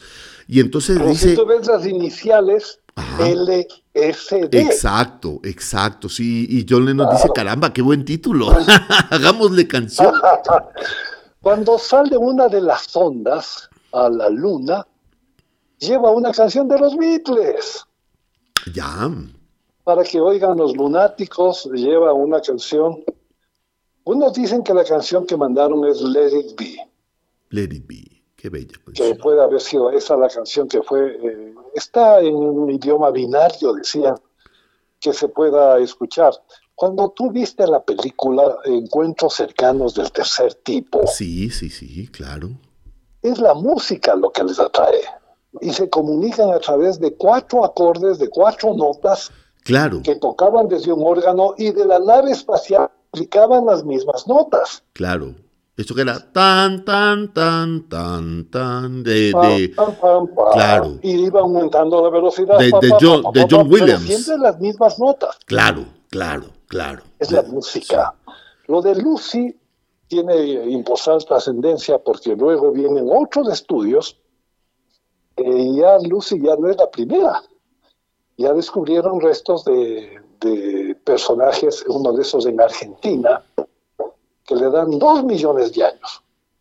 Pero ella no le pusieron nombre. Así no Lo que sabía. Lucy se inmortalizó Claro. era un homínido de apenas un metro de alto, Claro. nada más, era sexo femenino, Ajá, no género, sexo femenino. sí, sí. Y gracias a los Beatles, pues encontramos, te digo, a mí de entrada su música no me gustaba mucho, pero cuando pasaron los años, se comenzaron a orquestarlas. Por ejemplo, hay un disco de Percy Faith, música de los Beatles, solo para orquesta. ¡Qué tal maravilla, hijo! ¡Qué maravilla! Claro. Fran Purcell Dicen que en el un mundo discazo, hay sí. dos canciones que siempre están sonando, Ajá. siempre, en cualquier radio. Una de esas es Yesterday. Yesterday. Y la otra es una canción clásica, clásica, que es del segundo movimiento, que se llama, ya se me viene, ya se me va a venir el nombre. Pero están siempre sonando en alguna parte del mundo. Ya. El concierto de Aranjuez, eso. Ah, es parte del concierto de Aranjuez, ¿ya? Es el segundo movimiento del concierto de Aranjuez de Joaquín Rodrigo. De Joaquín Rodríguez. Y Yesterday están siempre, siempre sonando en alguna emisora en parte del mundo. Tararán, tarará, irará, irá, irará. Oye, a- hablando del, del concierto de Aranjuez, eh, escuchaba yo en una entrevista que le hacen a, a Paco de Lucía, que iba a interpretar el concierto de Aranjuez. Y Paco de tocaba de Lucía, oído. que tocaba de oído, por supuesto. claro. que- Por eso no le querían, oye, qué tocaba de pinche oído. loco, ¿no? Qué bestia. Qué loco. Qué loco. Es un-. Es un genio este. Y entonces él, él decía que hay gente que es, eh, eh, que es de escuela y que por supuesto que es eh, mucho más precisa para tocar el concierto de Aranjuez, pero que el concierto de Aranjuez debe ser tocado por un gitano porque es esos impromptus que el gitano le pone a la guitarra, eso es lo que hace del concierto de Aranjuez algo maravilloso y a pesar de ser una pieza clásica debería ser tocado con el alma, ¿no es cierto? Y me puse a oír el concierto de Aranjuez tocado por... Eh, eh, ¿cómo, ¿Cómo se llama este señor, este mexicano clásico? Albert. Mm, no. Hay una versión de Albert. Ah, Albert, la, la, con la Tijuana Brass. Con la Tijuana. Espectacular, es espectacular, es, lindísima. Es maravillosa. En mi época sonaba durísimo cuando yo estaba en el colegio. Durísimo la Tijuana. Y aumentan unas frases, pero tan buen gusto, tan buen gusto, que pegó durísimo, ¿no? Durísimo. Claro. Es espectacular la de Geralbert. Oye, y, la Tijuana Brass y Geralbert tuvieron una época de oro, o sea, tuvieron 100 canciones, ¿no? Fantásticas. Unos, unos 20 años que hicieron lo que les dio la gana. El, white cream, o sea, crema batida, tenías eh, el accidente, bam, bam, bam, bam, bam, bam, bam, bam, bam, bam, bam, bam, En ese tiempo tu amigo Anthony Quinn había terminado de grabar Sorba. Sorba, ajá. Y la versión de Sorba, el griego de Tijuana, espectacular también. Espectacular, oye, qué, qué buen griego hacía Antonio Reina Anthony Quinn, era un griego magnífico. ¿Tú te recuerdas del último baile que él hace con Alan Bates? En la playa tomados del brazo. Hasta ahora siguen sacando nuevas coreografías. Claro, claro. De, que en realidad la canción no se llama Sorba al griego. ¿Cómo se llama? La película se llama Sirtaki. ¿En serio? No te puedo creer. La, melodía se llama Sirtaki de la película Sorba al griego. Ay, ay, ay, La melodía se Sí, sí, sí, claro. Y, y hacen muchas versiones en la calle, ¿no? Que se pues, llaman... Eh, hay lindísimas, hay gente que se para en la calle y se ponen a bailar ese rato. Se llaman flash mobs. Sí, tú has visto la versión de Andrés Río, que la gente se pone a bailar ahí en Maastricht. Pero por supuesto, claro que sí. De película, de película. de película. Qué pena y yo no puedo hacerlo porque mi rodilla no da para eso, ni mucho menos, pero, tampoco, pero espectacular. Cuando Luis, verás, Waldo de los Ríos, en los años 60, decide introducir en la música clásica guitarra eléctrica, batería, y se hace famoso con su Sinfonía 40 de Mozart. Para pam, para pam, para pam, pam, para pam, para pam, para pam. Ya. Algo de los ríos alcanza una notoriedad mundial, porque no le cambia la, la música, son exactamente las mismas notas, solo que mucho más festivo la guitarra eléctrica, el bajo eléctrico logran ese efecto. Waldo de los Ríos se suicida a temprana edad por un problema amoroso y toma la posta el señor Luis Cobos. Claro, el español. Sí, que pone Una, un sonido permanente eh, de, como de aplauso en las canciones que él hace. Sí, y, hace un álbum enterito lleno de música, sí, sí. Ajá. Sí, sí, sí, claro. Luego sí asoma Andrés Río y él sí revoluciona completamente. Claro. Porque le pone a la gente a bailar. O sea, le dice a, quiere música clásica, venga a escuchar conmigo y baile. Eso era lo que hacía falta. Claro. Son como los museos, Jaime. Los museos, nadie va a los museos, pero cuando los museos salen a la calle, a la gente le encanta. Andrés Río se da cuenta de eso hace una orquesta completamente festiva, completamente festiva, y toca lo que todos han tocado toda la vida. El Danubio Azul, toca Sorba, toca segmentos de música clásica popularizados, y su éxito es toca Macarena con los del toca el Mambo Number Five con Lu Vega. Claro. Ha tocado con gente de gospel, ha tocado con gente de Sudáfrica, música eh, africana en Zulu y todo esto, ¿no? Qué interesante. Ha hecho, todo. Las chicas son preciosas. Claro. Con unos trajes lindos y toca Guadalajara, Jarabe Tapatío, Cielito Lindo con los sombreros esos enormes. ¿Tú te acuerdas esta patucha brasileña que era parte del, de las sopranos de él, que se llamaba Carmen Monarca, qué bella. una chiquitita hermosa, una vocesototota, Carmen Monarca. de Carmen Miranda, Ya no está Carmen. Monarca. Ah, Carmen Miranda, la de las frutas. la de las frutas, la que tenía los sombreros de esos de dos metros para arriba. Increíble. ¿Te acuerdas de estos dibujos animados que se llamaban Los Tres Caballeros? Ajá, sí, señor. Ahí había la Y hubo música. película también. Claro, la, caballeros. la película. Hubo la película y la película de dibujos animados de Disney. Por, su- También, por señor. supuesto. Sí, señor. qué buena. Oye, qué buena. la música es el soundtrack de los tiempos, ¿no? O sea, tú te acuerdas de las épocas por la música con una facilidad loca. Dicen que cuando una canción se te pega mucho, toma la figura de una persona. Ajá. Y todas nuestras mejores emociones, y de las otras también, Jaime, están relacionadas al menos con una canción. Es verdad. Todas. ¿Cuál es la canción que te recuerda a tu esposa, Nelson? Bueno, habiendo yo hecho de la música una profesión y sin saber exactamente cuántas canciones sé, pero hay algunas que han sido como himnos cuando yo le pido a mi esposa en matrimonio, que fue el día de mi cumpleaños, le pregunto si quiere casarse conmigo, sonaba en la radio, estábamos en un restaurante que se llamaba Anderson, en la calle Juan Rodríguez de la Mariscal, Ya. lo que se conoce como el pulguero. Ajá, ok. Esas, esas que tienen árbol de platán. Eh, los Pero arbolitos. es Es belli. Oye, esa calle ahora está más bella que nunca. Más bella que nunca se pusieron de acuerdo entre los dueños de casa en nunca dañar las, ah, las fachadas de tipo bávaro, dicen unos, otros dicen que son tirolesas. De colores, sí, bella, bella. Ya. Estábamos almorzando cuando mi esposa me da el sí. Como te digo, era en mi, era en mi cumpleaños, en el mes de diciembre, y pactamos en, canta- en casarnos en junio.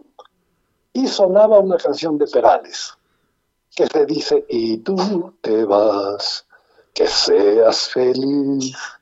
Entonces esa canción para nosotros es como un himno Ay, qué bello. porque cada vez que lo escuchamos, y es tan poco romántica, porque dice, si tú te vas, que seas feliz, Sí, imagínate. ¿no? ¿A quién se le ocurre declararse con esa canción? Pues sí, ¿no? ¿Qué, qué, qué pasó ahí? ¿Tuviste un lapsus? No, pues esa canción era la que sonaba. Era la que sonaba, Salados. Claro, esa era la que sonaba en, la, en el parlante de... de Oye, restaurante oye, Andes. Nelson, cada vez que, que hacemos karaoke o que vamos a cantar o todo, yo, yo le dedico esta canción a Jenny, que es una canción de Armando Manzanero, y te voy a explicar por qué. Yo era muy chiquito y era eh, loco, enamorado de Jenny, que era la mujer más bella que yo conocía y la mujer más bella que había en esa época, en Quito. Eh, todos mis amigos me veían, me, me decían que yo estaba realmente loco. Y había una canción de Manzanero que se llama Te esperaré. ¿Tú te acuerdas de esa canción? Esperaré. Que esperaré que tus ojos se fijen Esperaré a en que mí. sientas lo mismo que yo. Exactamente, porque me tenía ubicado ahí en la esquina de la zona del amigo y de ahí no salían, pero por nada del mundo. Te quiero, pero como amigo. Sí, uy, una vez me, casi me muero cuando me dijo eso. No, fue terrible, oye. Y me tocó esperar largo, largo tiempo. Tuve que esperar, pero esa canción ahí me salvó la vida, te juro. Siempre están las emociones, los mejores momentos, los nacimientos de los hijos. Cuando nacía otro hijo mío sonaba el Quincho Barrilete de Carlos García Godoy, Ajá, cuando sí. ganó el Festival OTI eh, desde Madrid. Que vive el Quincho, Quincho Barrilete. Barrilete, claro. Claro. Qué bello. Qué belleza. Qué, la, la, la, mm, la música eh, es, es un, un lenguaje universal maravilloso, ¿no? Porque es increíble cómo uno eh, escucha música de un idioma que no comprende, ¿no es cierto? Ah. pero tiene unas escenas de película fabulosas. A veces pienso yo que si comprendieras la letra tal vez te desilusionarías. Y sí me ha pasado en algunas ocasiones. Sí me ha ¿Recuerdas sucedido. tú la película El Cavernícola Ajá, sí. Con el Ringo Starr? Con Ringo Starr y Bárbara Bach. ¿Recuerdas la canción que se inventa? Eh,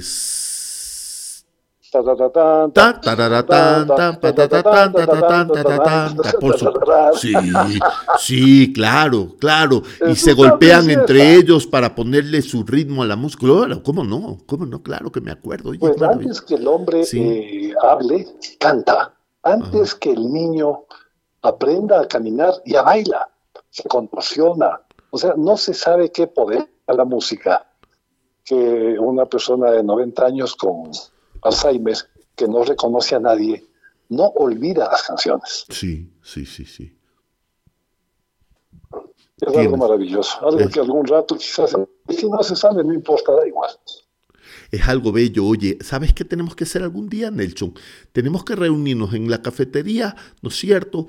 Y, em, y poner el celular en un pedestal y hacer un, un podcast, pero filmado. Y con poner la música. Lo único malo ahí es que si tú la quieres subir en YouTube, por ejemplo, te la bloquean. Porque Claro, todas las músicas tienen derechos. derechos. Claro, tienes que pagar los derechos. Tú tienes siete segundos de música sin, sin pagar derechos. Pero podríamos hablar de todas estas cosas y poner pedacitos de música, ¿no es cierto? Que hay mucha gente Lo que lo hace. el rato que tú quieras, claro que sí. Aunque, y y te cuento algo, que tú, tú deberías hacer un podcast, tú que eres tan hábil con, con, esto, con los medios y tan eh, y que tienes tanta pegada con la gente. Spotify, en Spotify no tienes que tener los derechos. Porque Spotify, Bueno, ya, está, ya está mi música subida ya. no, para que hagas un podcast.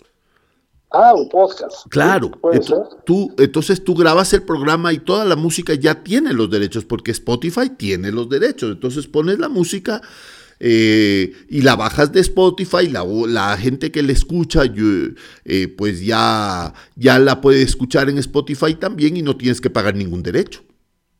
Interesante, me, gusta la idea. Esa es una buena idea. A lo mejor hacemos el, el programa inaugural ahí, ¿no es cierto? Y conseguimos el auspicio de Viagra de Pfizer. El otro que dura 48 horas. También podemos conseguir ese auspicio y se lo damos a alguien que verdaderamente lo necesite. Sí, Hubo otro producto que también se usaba para la hipertensión arterial. ajá, Y de repente se dieron cuenta que los pacientes que lo utilizaban les crecía el cabello nuevamente. ah, caray, ya. A ver, que la gente, ¿por qué pagaría más? ¿Por ver que nace nuevo cabello o por la presión arterial? Por supuesto, Mil veces por el cabello, por el cabello, por supuesto. Las cosas, las cosas hay que darle su lugar, el cabello. y vieron cuál era el- la parte de la molécula que permitía que el cabello se rejuvenezca, se revitalice, pese a que lo único que tiene la caída del cabello es el piso. Por supuesto. verás que el, el que tiene las clínicas de cabello este rato en Europa es Cristiano Ronaldo, Ah, sí, ya, ok. porque hacen implantes de cabello de uno en uno prácticamente. Pero en todo caso, este producto, minoxidil, dejó de fabricarse para la utilidad primaria y se dedicó a fabricar para, para el cabello. Claro. Muchos, muchos de los productos, Jaime, han sido productos de la casualidad. Oye, y eso, azar. y eso eh, sí funciona, ¿verdad? Eso del minoxidil sí funciona. O sea, en algunas ver. persono, barba de Si cabello en la y cara. Tu papá ah, se quedaron calvos a los 35 años, ese es tu triste destino. Salado, sí, Sí, no hay nada que hacer. sí. Pero hay gente que con el minoxidil han logrado mantenerse, mantenerse, y en algunos de ellos ha ido inclusive un poco mejor. Pero ahora que ya hay el, el trasplante de cabello, pues la gente prefiere algo que es ya definitivo, ¿no? Sí, no, claro. Una vez mi hijo me dijo, papá, Jeff Bezos es el hombre más rico del mundo y es calvo, olvídate. Si él no ha encontrado la solución, no existe. Y alguien decía que si los pelos fueran importantes estuvieron dentro de la cabeza y no fuera. Oye, es verdad, necesitamos más políticos con pelos dentro de la cabeza, tienes toda la razón.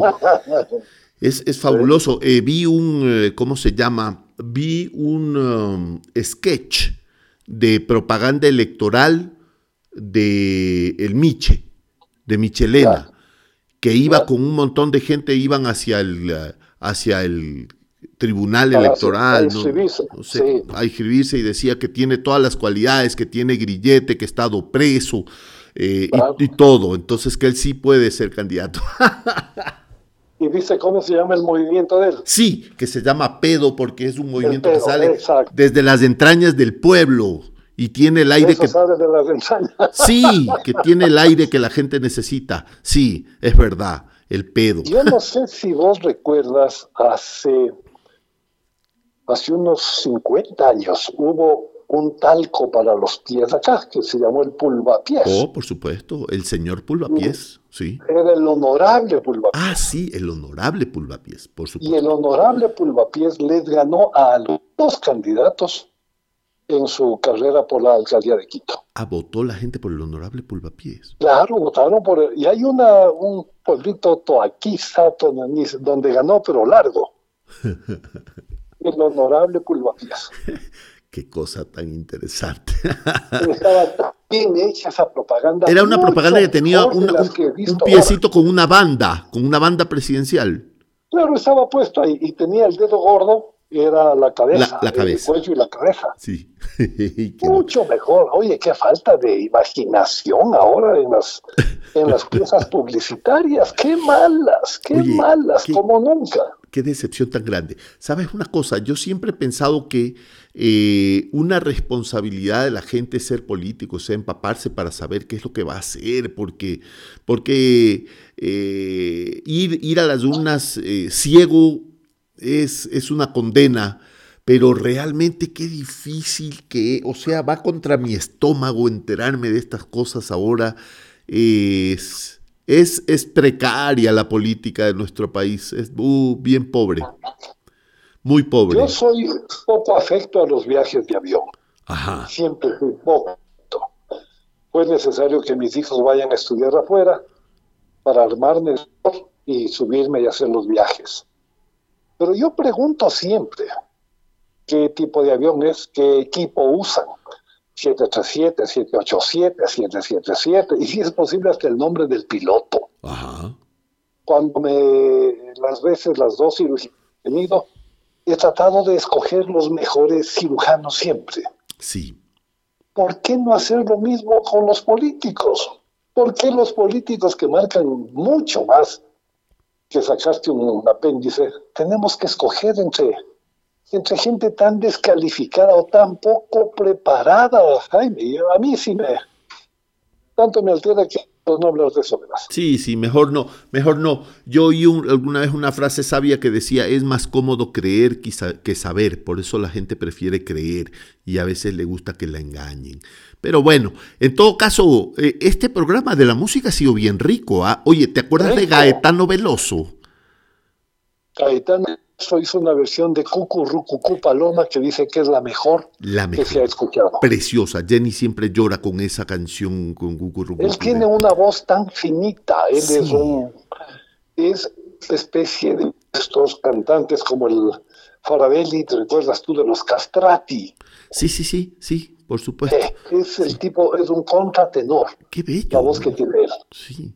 Oye, otra versión de Cucurucucú Paloma que escuché bellísima es del tenor este peruano que se llama Juan Diego Flores. Excelente muchacho. Qué versión más Llega impresionante. a unas notas altísimas y Plácido Domingo en alguna ocasión le dijo, no cantes esas notas tan altas, porque te va a hacer daño la, las cuerdas vocales. Ajá. Y algún rato te pasa factura, ¿no? Algún Claro. rato. Hablando de las facturas, lo que está pasando ahora con estos deportes extremos. Iron, Iron Women, maratonistas. Sí.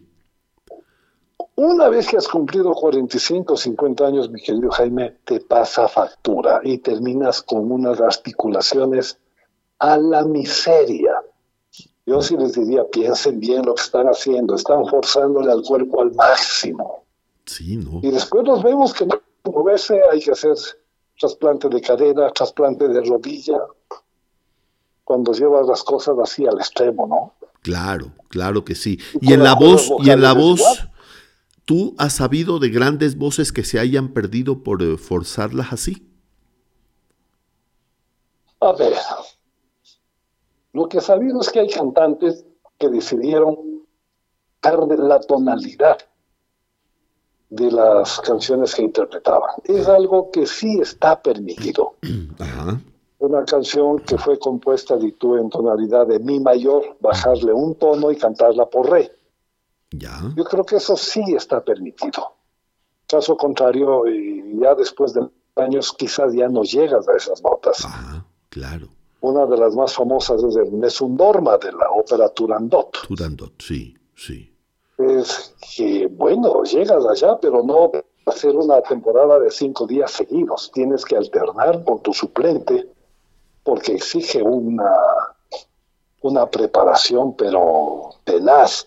Y corres el riesgo. Al único que habido que se quedó sin voz de Julio Iglesias, Ya. que tuvo que suspender un par de veces. Pero los, los cantantes clásicos mucho menos, ya que ellos sí se preparan, preparan su diafragma, Sí.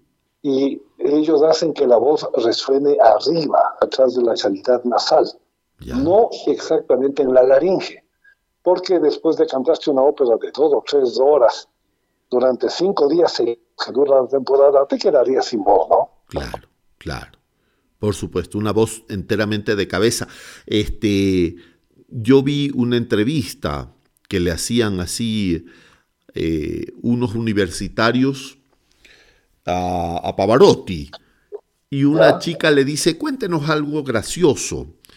Y entonces el tipo dice, bueno, una vez estaba, es- es- estaba interpretando parte de Tosca, en esta parte de el, el, el Uchevan, eh, no me acuerdo qué más, sí. Y dice, él entra, canta y se derrumba sobre una silla a llorar encima de una mesa, ¿no es cierto? Luego de cantar esta aria. Y él hace eso, pero regresa a ver a la mesa, a la silla, y la silla era un banquito vienés delicadito, sumamente esbelto. y, entonces, imagínate, Pavarotti pesaba como 200 kilos y veía, veía la sillita mientras cantaba y con el rabillo del ojo lo veía el productor de la obra y el productor le hacía, le, le hacía, siéntate, siéntate desde atrás. de- atrás de bambalinas, ¿no? Y el hombre veía la silla y decía, carajo, me voy a matar. y entonces él le puso fe al asunto y cantó la última nota del aria y se derrumbó a llorar sobre el banquito y el banquito aguantó. Y entonces a la salida le dice al productor, ¿cómo me haces esto? Y le dice, tranquilo, el banco es de hierro y está soldado al piso. Es una de las novedades que hay ahora, tú has visto en las ciudades, en los centros comerciales, asoman los cantantes de ópera y como que fueran parte del público común. sí, sí, sí, sí, sí. Y sí. por ejemplo, el brindis de la Traviata, que todo el mundo lo conoce, eh, ra, ra. Sí. Y de repente la soprano te contesta del otro lado. Y a la gente le fascina. Fascina. Yo he visto eso en estaciones de trenes, de estaciones de en centros comerciales. Está funcionando muy bien. Qué bello, ¿no? En Este, plaza. sí. Aquí creo que hicieron uno, ¿no? Creo que aquí en Quito hicieron uno. Un flash mob. intentaron hacer, Ah, pero bueno, en todo caso, eh, en lo- las obras de arte salieron de los museos, la música clásica salió de, esa, de ese almidonamiento tan grande que tenía. Y ahora lo escuchas en, en sitios populares, la gente participa, que era lo que hacía falta. sí, Eso hacía falta. sí. Sí, sí, sí. Sí, con el señor Ryu, con, con Luis Cobos, pues lo- Con el mismo Pavarotti y su- y sus Luis amigos. Clark.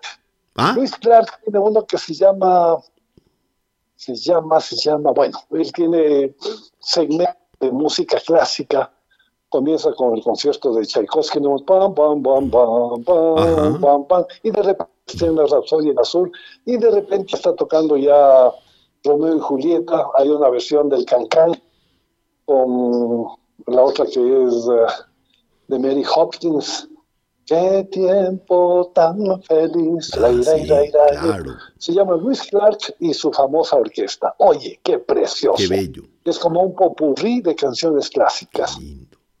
Oye, ¿sabes otra cosa que está de moda, querido Nelson?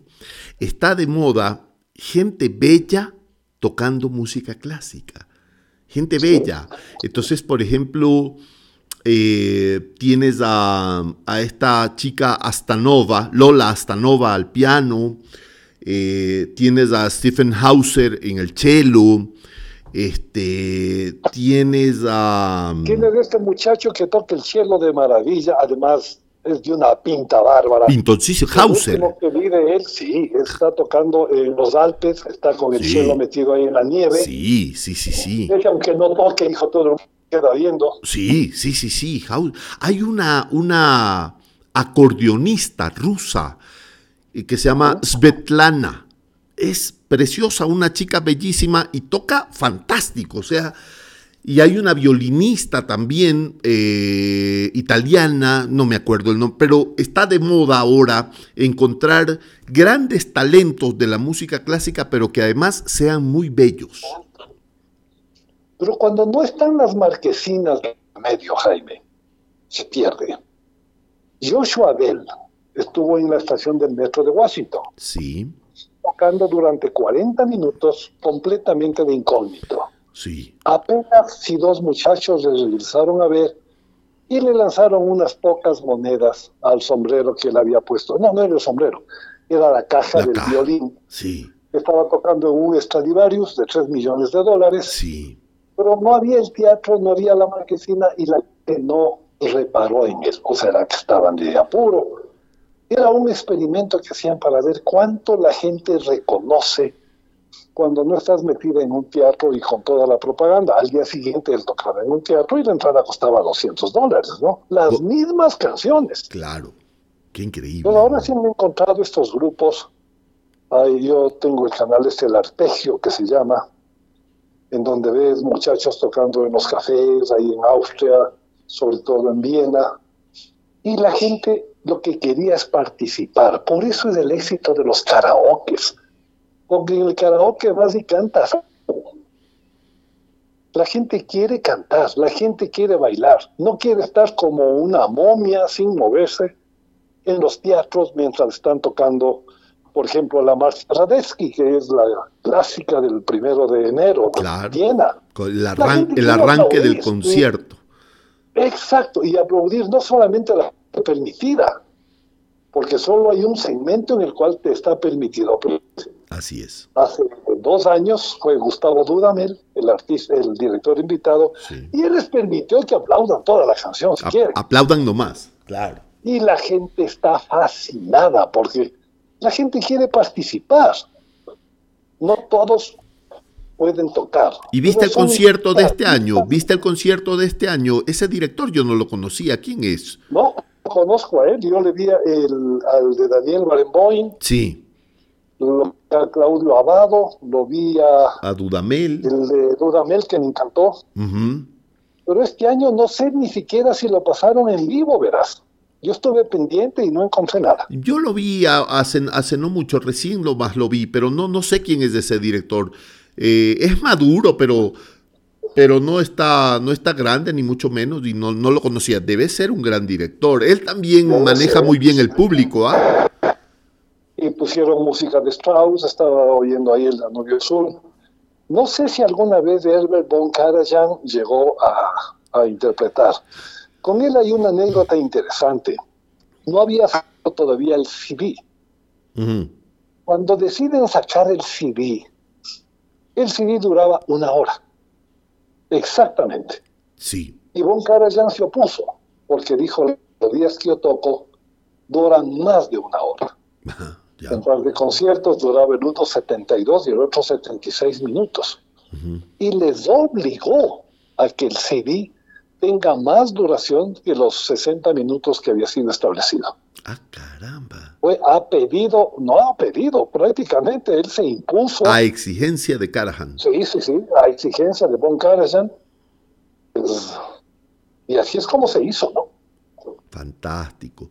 Sabes que una de las personas que a mí eh, me, me emocionan y me, este, me enternecen mucho cuando entran al escenario es Itzhak Perlman, que entra ayudado de sus, de sus eh, bastones de antebrazo, de sus muletas, arrastrando las piernas, apoyado en sus aparatos Braille de, aluminio, ¿no es cierto? Y sus, sus, botones, estos, sus botas de suela grandes, amplias, ¿no? Y que tiene que eh, aparatosamente sentarse para, para que el director le entregue el violín, que a propósito es un Stradivari de 7 millones de dólares, eh, para poder tocar, porque él no puede entrar con el violín, tiene poliomielitis, ¿no es cierto? Y entonces es tan aparatoso verlo llegar que, que te desenchufas un ratito de lo que viene. Estás viéndolo llegar y dices... Se le rompe la cuerda del violín. Ah, sí, sí, sí, claro. Pero en esa entrada, una cosa que a mí me ha parecido importante y es algo que a mí me gusta hacer, o sea, ver estos, estos detalles que te sacan del contexto, es que tú te olvidas que él va a tocar. Lo único que quieres es que no se caiga el bobo este y se vaya a partir la madre, porque llega tan con tanta dificultad y el rato en que toca el violín eh, te, te despierta a la belleza y dices, carajo, ¿cómo puede ser que toque tan bello este, este judío? Por Dios. Entonces, ese, ese, ese intérprete a, a mí me seduce, es increíble.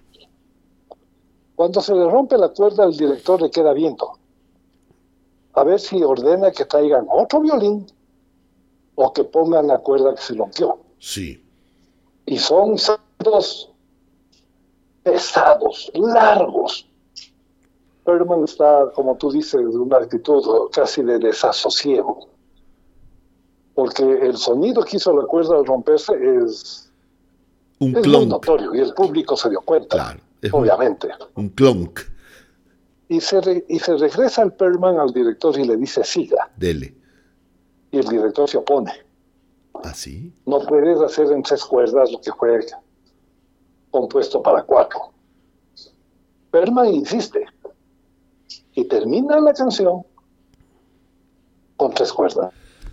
Mucho más duró el aplauso que la melodía. Claro. Y cuando le entrevistan a Perman, ¿por qué no cambió de violín? ¿por qué no puso una cuerda nueva? Él dijo, no, esto es como la vida, vive con lo que te queda. Bueno, nunca se me borró esa frase, ahora mucho más que ya estoy en la selección subtumba, vive con lo que te queda, no todo es factible de ser reparado o refaccionado, ¿no? Sí. Es, es una filosofía de vida maravillosa, vive con lo que te queda, como él tocó la versión de él de por una cabeza o la versión de que tiene de la lista de Schindler no ha sido superada. No, imposible. No, fue magnífico. Magnífico. Este, yo oí una frase en alguna ocasión y no ni siquiera me acuerdo de quién es, me encantaría darle el crédito, que decía, "El hombre no está hecho para ser perfecto, está hecho para ser eterno." Y en realidad la, idea no es hacer las cosas a la perfección, sino trascender. Trascender en tus hijos, trascender en tus amigos, trascender en los que te han conocido cuando te vayas. Y para eso no tienes que ser perfecto, tienes que ser trascendente, nada más. ¿Qué te parece? la película El violinista pecado? Eh, eh, Sabes que me he perdido la película con, ¿Cómo es que se llama? Un nombre tan chistoso. ¿Popol? Popol. Popol. Eh, le he visto por partes. El final, al principio, la mitad del hombre en el granero, entre los pollos, en la carnicería. pero nunca me he visto la película completa. No te pierdas, porque el que toca el violín ahí es Isaac Stern. Ajá. Igual en su tiempo el mejor violinista del mundo. Claro. Él es sobreviviente de un campo de concentración. No sé si es Auschwitz, Treblinka, de alguno de esos. ¿Ya? Qué manera de hacer sonar el violín.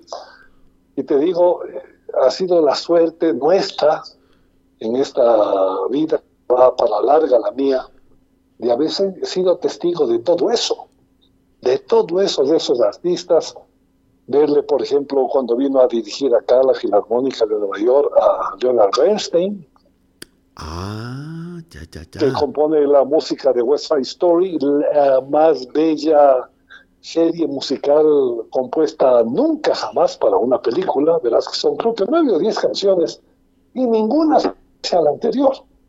Claro. Y tienes la música de él. Y ese es el epítome de la influencia latina en, en Broadway, ¿no? Cuando suena el mambo, que, que Dudamel lo vuelve a tocar. Dudamel era un muchachito venezolano que va y se presenta en uno de estos festivales de música en Bolivia. Ajá. Era bueno, pero no espectacular. Lo coge Chávez, Hugo Chávez. Le dan la mejor formación del mundo y le dan la oportunidad de dirigir su propia orquesta, que es la Orquesta Bolivariana en Venezuela, la Simón Bolívar. Y se dan cuenta que el muchacho es fuera de serie. Entonces, cada vez que Chávez o Maduro lo han necesitado, una llamada telefónica y allí estaba Dudamel. Ajá. Caballo Viejo, tocando Pajarillo, tocando música de las sabanas. Y la gente le pidió que siendo el venezolano más famoso, más aceptado en el mundo, lidere un proceso de, de poner fin a esta nociva revolución del siglo XXI en Venezuela. Claro, A horrible. lo cual. Dudamel se, negó. Oh, Se negó, le dijeron, claro, está, está tranquilo, él es el director titular de la Orquesta de Los Ángeles, claro. Y- impa 100 mil dólares mensuales claro. y ha sido director invitado de las mejores orquestas del mundo. Ujú. Pues le dijeron en una carta que le mandaron, usted ya tiene todo el dinero, señor Dudamel, usted le debe a su país. Pero él dijo que no, que la política no va con él. Ya no va a Venezuela, antes era el público el que daba, ahora son los guardias de, de la revolución, pero ya para allá, desde que murió Chávez, mucho menos. Ya. Entonces la gente espera de estos músicos, de estos artistas, que se conviertan en lo que fue Chopin en su tiempo. Ajá, sí, sí, sí. Claro. Chopin contra la ocupación rusa Sí. compone las famosas polonesas. Por supuesto, claro que sí. y lo claro. más bello de él que es el revolucionario. Ujú. Param, param, Param, param, param, param, pam. Sí, sí, sí, sí. Y él sí se la juega contra el... Yo no toco para los perros del zar, les dice, y tiene que salir huyendo de su amada Polonia. Claro, por supuesto. Y va a parar Ah, primero a pues, Alemania, Austria y finalmente a París. A España, donde termina su, su vida, ¿no? Eh, claro, eh, una cosa interesante, cuando va a París, invitado por Liszt, y toca, eh, la gente le dice, pero es, es muy pop la música de Chopin, no es clásica, es pop. Y no lo aceptan con facilidad. Ahí es cuando le da un aletazo George Sand, que se vestía de hombre, ¿te acuerdas? Claro que sí. Y que era... hay, hay una anécdota que es posible que sea cierta. Ajá. Liszt fue considerado el mejor pianista del mundo, superado ahora por una pianista china, que es un fenómeno, es imposible tocar el piano como ella lo hace. Liszt había llenado ya el conservatorio, el Pleyel, él se presentaba, y deciden ese día hacer la presentación a oscuras. Ajá. Apagan completamente las luces y comienza a sonar la fantasía impronto. Impromptu. el público dice, oye, pero esto es nuevo. Y el otro dice, no importa, todo lo que es de Liszt es bello. Ajá. Y- Suenan las polonesas, suena una Claro, suena claro. la fantasía impronto. Sí, unos Suena un nocturnos. Sí, Creo que es el vals número 7 o, o el gran vals brillante. sí, sí, sí, sí. Y, y, y Y, es, al final y es Federico. prende, ¿cómo? Y es Federico. Al final se prende la luz. Ajá. Y era Federico Chopin. Y era Federico. qué, Y qué mal. cuando muere Chopin, ¿Será cierto? Franz toca la marcha fúnebre Sí. mientras Chopin agoniza víctima de la tuberculosis. Ah, claro. Pero Joven. él sí se jugó, que su- se jugó Frank Liszt, en ese tiempo no podríamos hablar de día, sino de los mayores. Se jugó, se jugó también por su país. Sí, sí. Entonces esperaban que Dudamel haga algo parecido, Y no. que jamás lo hizo. Y los dictadores, los dictadores se han procurado primerito el favor de los artistas. Claro. primerito, hay que ganárselos a ellos. Y cuando no se dejaron como Víctor Jara, le costaron las muñecas, le costaron los tendones, Y después y lo final mataron. lo mataron, ¿no? Claro. Qué terrible, ¿no? Qué, qué, qué cosa. Qué cosa terrible. Este, mira, en esto de la música, al igual que en los libros, los que somos un, un- un poco viciosos de leer, que somos voraces, eh, nos gusta encontrar al autor en el espíritu del libro y empezamos a investigar qué, qué sentía el que escribió cuando hizo eso, ¿no? Me imagino que en la música, no sé si a ti te pasa, pero a mí me gusta también saber qué sentía, qué pensaba, qué estaba en el, en el corazón, en el espíritu del compositor, al igual que en el escritor, ¿no? Entonces, esto de saber estas cosas de, de Liszt, de, de Frédéric Chopin, es, es maravilloso. Y saber Hay una en- melodía, hay una la melodía época. Sí, sí, que a dale. mí me fascina. Ajá. Se llaman las danzas polovestianas del príncipe Igor, Oh, ya. de Alexander Borodín. Ajá. Y me puse a leer quién era el príncipe Igor. Ajá. No existe el príncipe Igor. Ah, no, ya. Él era el príncipe Igor, Ya. el compositor, que era hijo natural del zar. Ah, Era el hijo no reconocido del zar. ya. Entonces él se dedica a esta canción. Y cuando un director de cine estadounidense ve la maravilla de canción, toma un segmento y le llama Un extraño en el paraíso. Ya. Por supuesto, claro. Que después hizo tan popular. Strangers in the Paradise. can- George Exacto. Bennett me parece que la cantaba. Bennett. Lo cantó Tony Frank Sinatra Tony todo Bennett. el mundo porque Sí. es, un- es una área preciosa. Preciosa. Yo no sabía que era parte de un área de. Ajá, qué interesante. es parte es parte de la de, de las danzas polvestianas del príncipe Igor. Ajá. Entonces, de esa manera él reivindicaba su derecho a ser príncipe, porque le tocaba.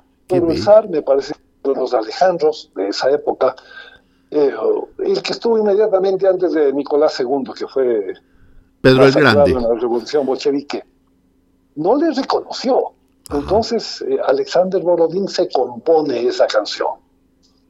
Y es una maravilla, hijo. Ese segmento, esa parte que Ray Conniff le toca tan linda, terminó tomando el nombre de la película. Te refieres a Pedro, Pedro el. Grande.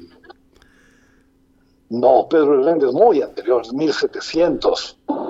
No, esto es eh, finales del siglo XIX. Mm, ok. Antes de Nicolás II. Ya, ok. Entonces, en música clásica tú tienes estos, eh, estos improntos. Tienes otra, hay una de las canciones más bellas de Celine Dion. Dice,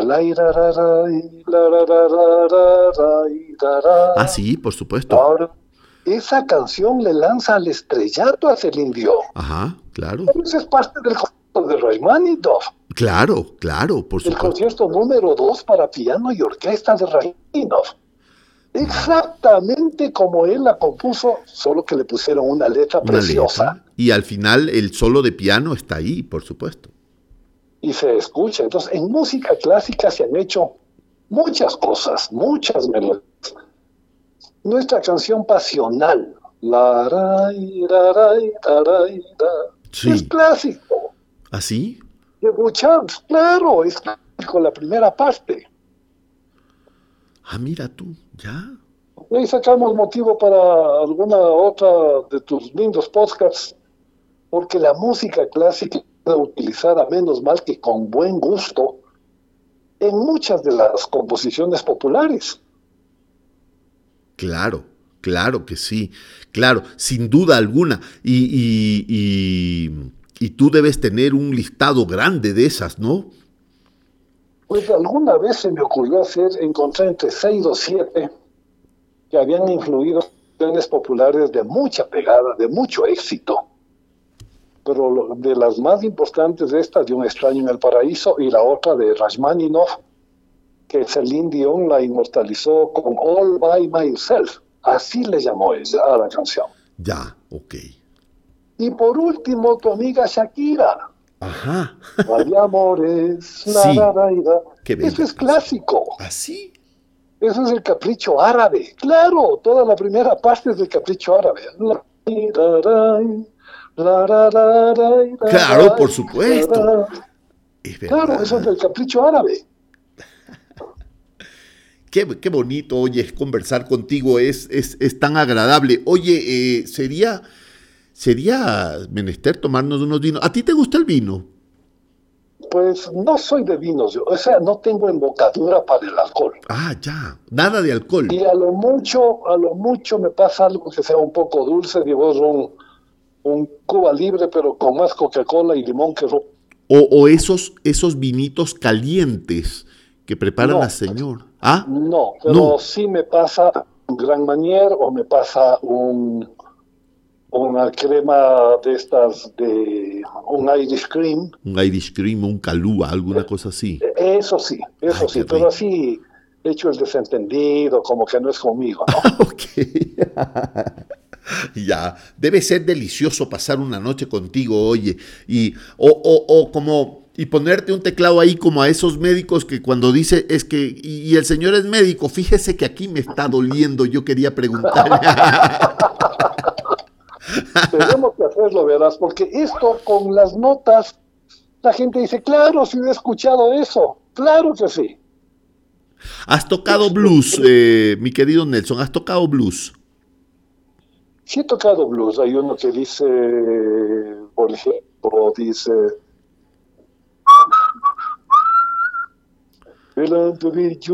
Ajá. De ese. Ya, es más yacero ese blues. sí, este, a mí me gusta tocar la armónica y en algunas ocasiones con algunos amigos bluseros tocaba la armónica en un barcito. Algún día capaz que cometemos blues.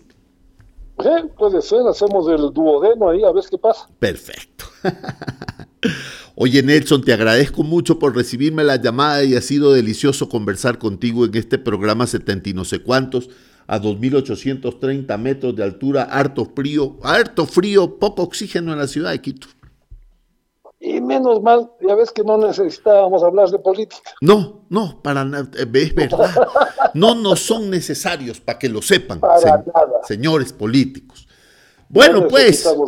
Entonces, eh, qué chévere, hemos pasado una bonita noche. Eh, entiendo que arrancas con un proyecto nuevo, Nelson. Hace 20 años yo tenía mi programa de radio que se llamaba En su punto, y una señora llamó a mi invitado estrella, que era el doctor Vladimir Serrano, y le dijo, Vladimir, ¿por qué no nos haces un recorrido por Quito con las cosas que tú sabes? Yo no sabía que él sabía. Le dijo, muy bien, era un grupo de unas 20 damas, arrendamos un bus y salimos a recorrer Quito y yo me quedé realmente fascinado de lo que Vladimir sabía sobre la ciudad. Este recorrido lo mantuvimos por años, Jaime, por años. Los días martes, el Produbanco me prestaba el parqueadero de ellos ahí en el, frente al CCI, y de allí salíamos en un bus a dar vueltas por el centro de la ciudad. Pero después me di cuenta que no era solo el centro histórico lo que Vladimir sabía. Sabía de todo. Cómo se formó la Mariscal, cómo se formó la Magdalena, porque se llama Villa Flora, dónde estaba la Villa Encantada. Hasta que le dije a Vladimir, tienes que escribir un libro. Tienes que dejar un legado, porque esto no hay escrito en ningún lado. Incluyendo anécdotas. Por ejemplo, en el Estadio Olímpico hubo tres corridas de toros. Ya.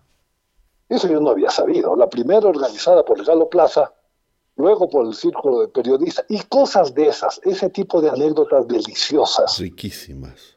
Vladimir las sabía, pero al revés y al derecho. Luego de varios años de salir, en alguna ocasión Vladimir, por su trabajo de o sea, no pudo salir conmigo. Y me dijo, haz tú la sea, tú conoces todo ya. Haz que me solté saber hacerla yo. Me gustó tanto que seguí luego un curso de, de turismo, una alta gerencia en turismo, en la UBA, una de Buenos Aires Ya.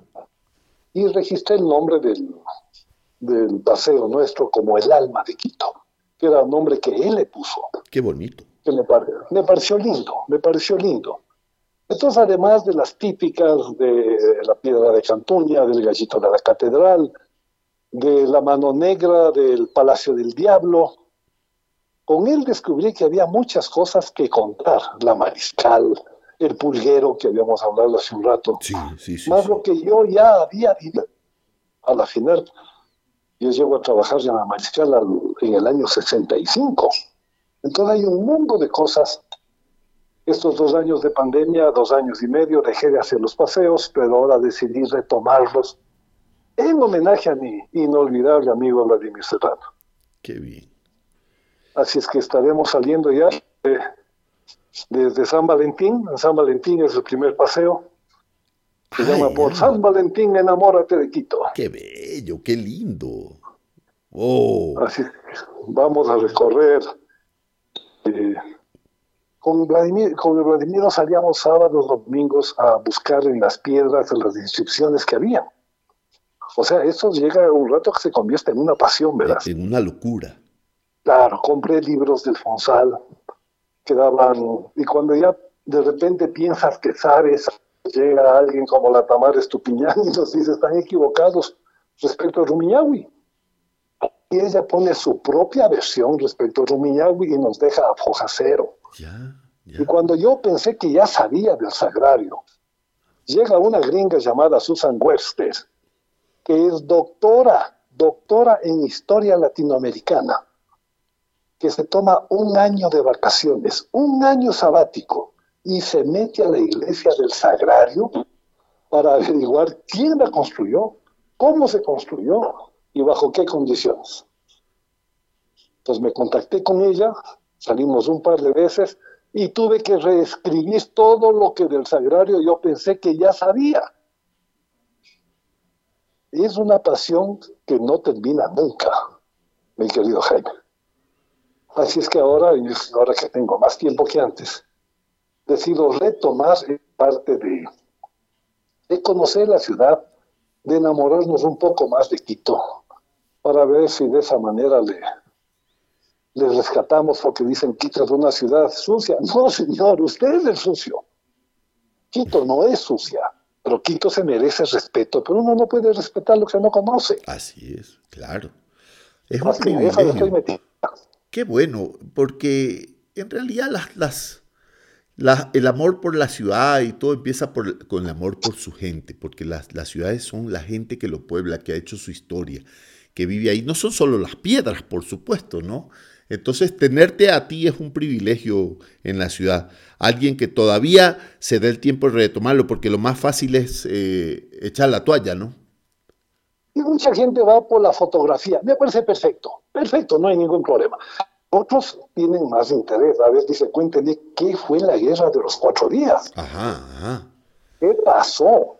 Mira, Pues por ejemplo, ahí yo sería, de yo sería un gran cliente.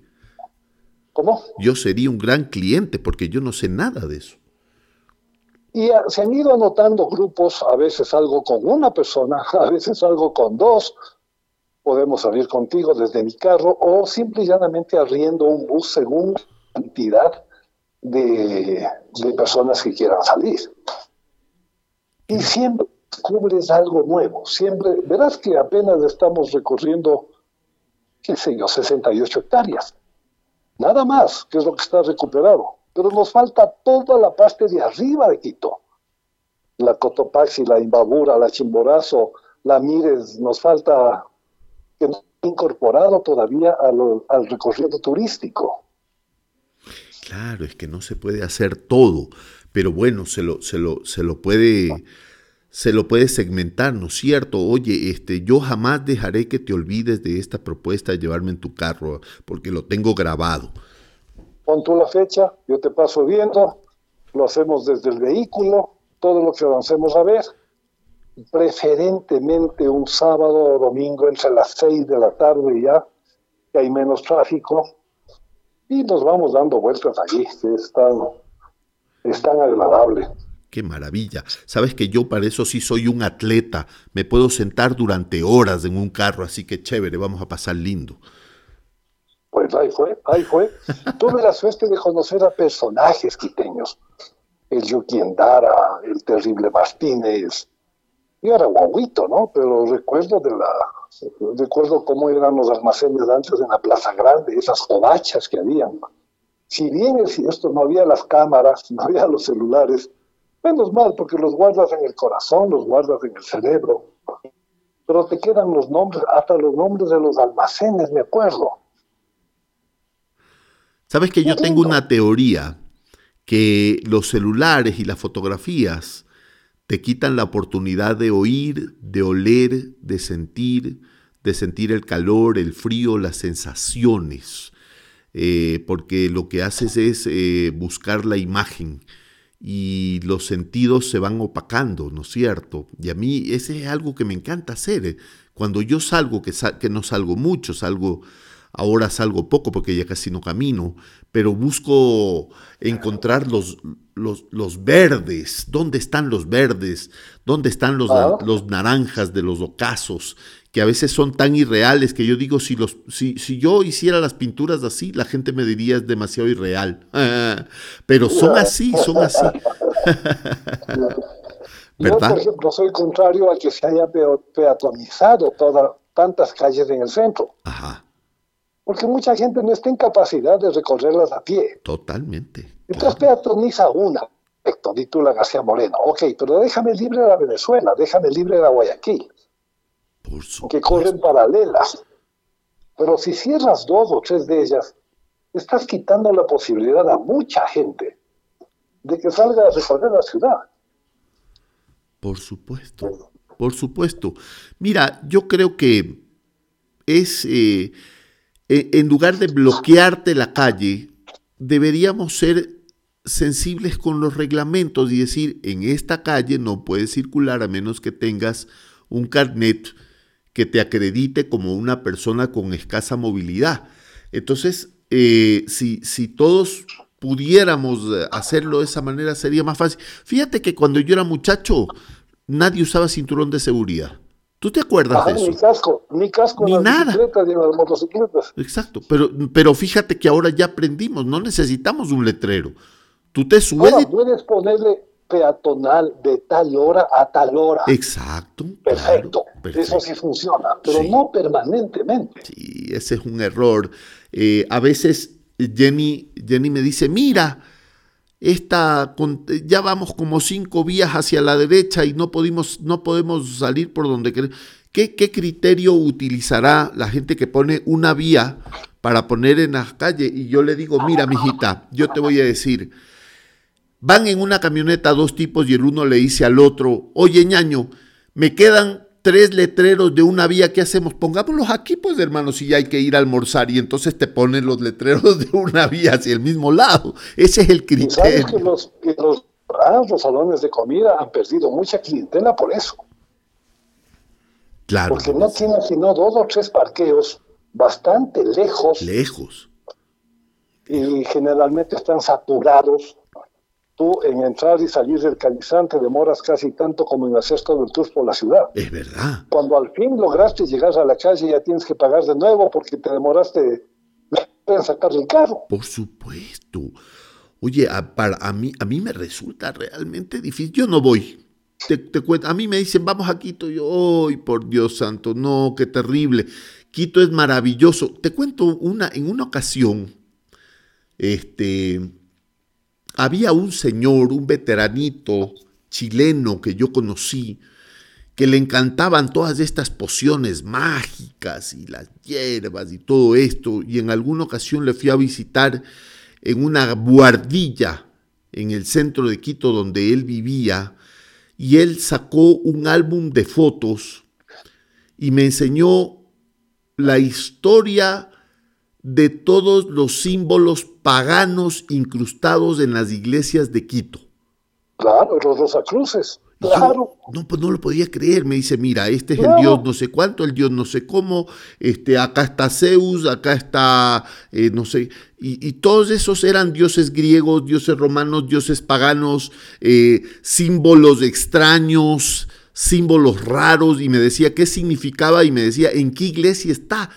Y entonces yo le decía, oye, pero esa es una historia magnífica. Nadie sabe. Es, una muy buena historia. ¿Por qué están ahí esos símbolos? Bueno, ya no me acuerdo porque fue hace tantos años, pero él me explicaba de qué se trata. Saber eso es un, un tesoro. Y cosas a veces mucho más facilitas cuando llegamos al Banco Central y Vladimir dice, y este fue el Banco del Pichincha. Yo dije, ¿cómo se equivocó mi amigo? ¿Ya? Me dice, no, Francisco Durini hace el edificio por pedido del Banco del Pichincha. Ándale. Cuando está terminado el edificio había que pagarlo, ¿no? Ajá. Algo pasó. Llegan a un convenio y el Banco Central se queda con... Entonces son ideas, son noticias, son anécdotas que enriquecen lo que es el lo que es el, el conocer el Quito ese no, no te diría turístico, sino el Quito cultural. Dices, ve que alaja. El edificio ha sido hecho para el Banco Pichincha y te cuentan cómo fue la historia. ¿no? Oye, ¿el Y dueño del Banco del. Pichincha o la familia dueña era alguna familia que se llamaba Acosta? Claro. Sí. Comienza con don Alberto Acosta Soberón, claro. Fíjate que yo le oía siempre a mi suegro que decía, me fui a, do- a pedirle un préstamo al señor Acosta. Y yo Claro. decía, carajo, ¿quién carajo es el señor Acosta? Y luego me dijeron, no, no, el Banco del Pichincha. Pero ¿por qué tienes que ir a pedir al señor Acosta? La gente iba y hablaba con el dueño. Directamente, claro que sí. Qué locura, ¿no? Tú Me- tienes el año 1906. En 1906 se crea el Banco del Pichincha. Sale el primer número del diario El Comercio y es el milagro de la Dolorosa del Colegio. Todo eso. Todo eso en un mismo año. Estos son años que marcan puntos de quiebre en la ciudad. Yo, yo eh, no, no sabía este detalle, pues no, del milagro de la dolorosa y todo, porque yo soy, no, no soy muy litúrgico, yo soy un hombre espiritual, pero no, no muy litúrgico. Y le bautizamos a mi nieto en lo que, en una iglesia por ahí cerca de la compañía, y me decían, aquí fue el milagro de la Virgen Dolorosa. Y yo, ¿cómo, ¿cómo que aquí fue? Sí, aquí era el comedor del colegio donde fue el milagro de la Virgen Dolorosa. Y entonces conocí ese lugar. Yo creí que era en el colegio San Gabriel o alguna cosa así. Todo. Por eso se llama la Dolorosa del Colegio. Del colegio, exacto, pero ahí había estuvo el sido Colegio Gonzaga después. Gonzaga. Ajá. Mira, y de eso me he enterado como a los 55 años. Y de esas historias hay en toda la ciudad. En toda la ciudad. Qué maravilla. Entonces, si avísame un fin de semana que estés con tiempo, yo te paso retirando tu casa y lo hacemos desde el vehículo. Todo lo que hacemos a ver. Yo así lo haré, así lo haré. Estás condenado a cumplirme tu promesa. Sí, señor. Encantado la vida. Oye, Nelson, te agradezco mucho. eh, me encanta conversar contigo. Siempre nos vamos de largo, ¿no? O sea, ¿qué dirán nuestras esposas? ¿Será que ya se desocupan este par? ¿Qué bestia cómo hablan? Terrible. Hay tantos temas, ¿no? Hay tantos temas lindos. Hay tantas cosas. Te agradezco mucho. Eh, vamos a dar, queridos amigos del Pirata Cojo, por terminada la, la sesión de hoy. Eh, echamos anclas, arriamos la bandera de las tibias y la calavera y nos levantamos de la mesa de mapas bajo el palo de mesana. Eso ha sido todo por hoy. Muchas gracias, mi querido Nelson. A ti, Jaime, un abrazo grande. Espero tu llamada. Tú pones el día y la hora y ahí me tendrás. Un abrazo. Un abrazo grande. Chao, hermano. Que estén muy bien. Chao, muchachos. Nos vemos. 2.830 metros sobre el nivel del mar. Poco oxígeno, harto frío en la ciudad de Quito, pupo del mundo. Chao.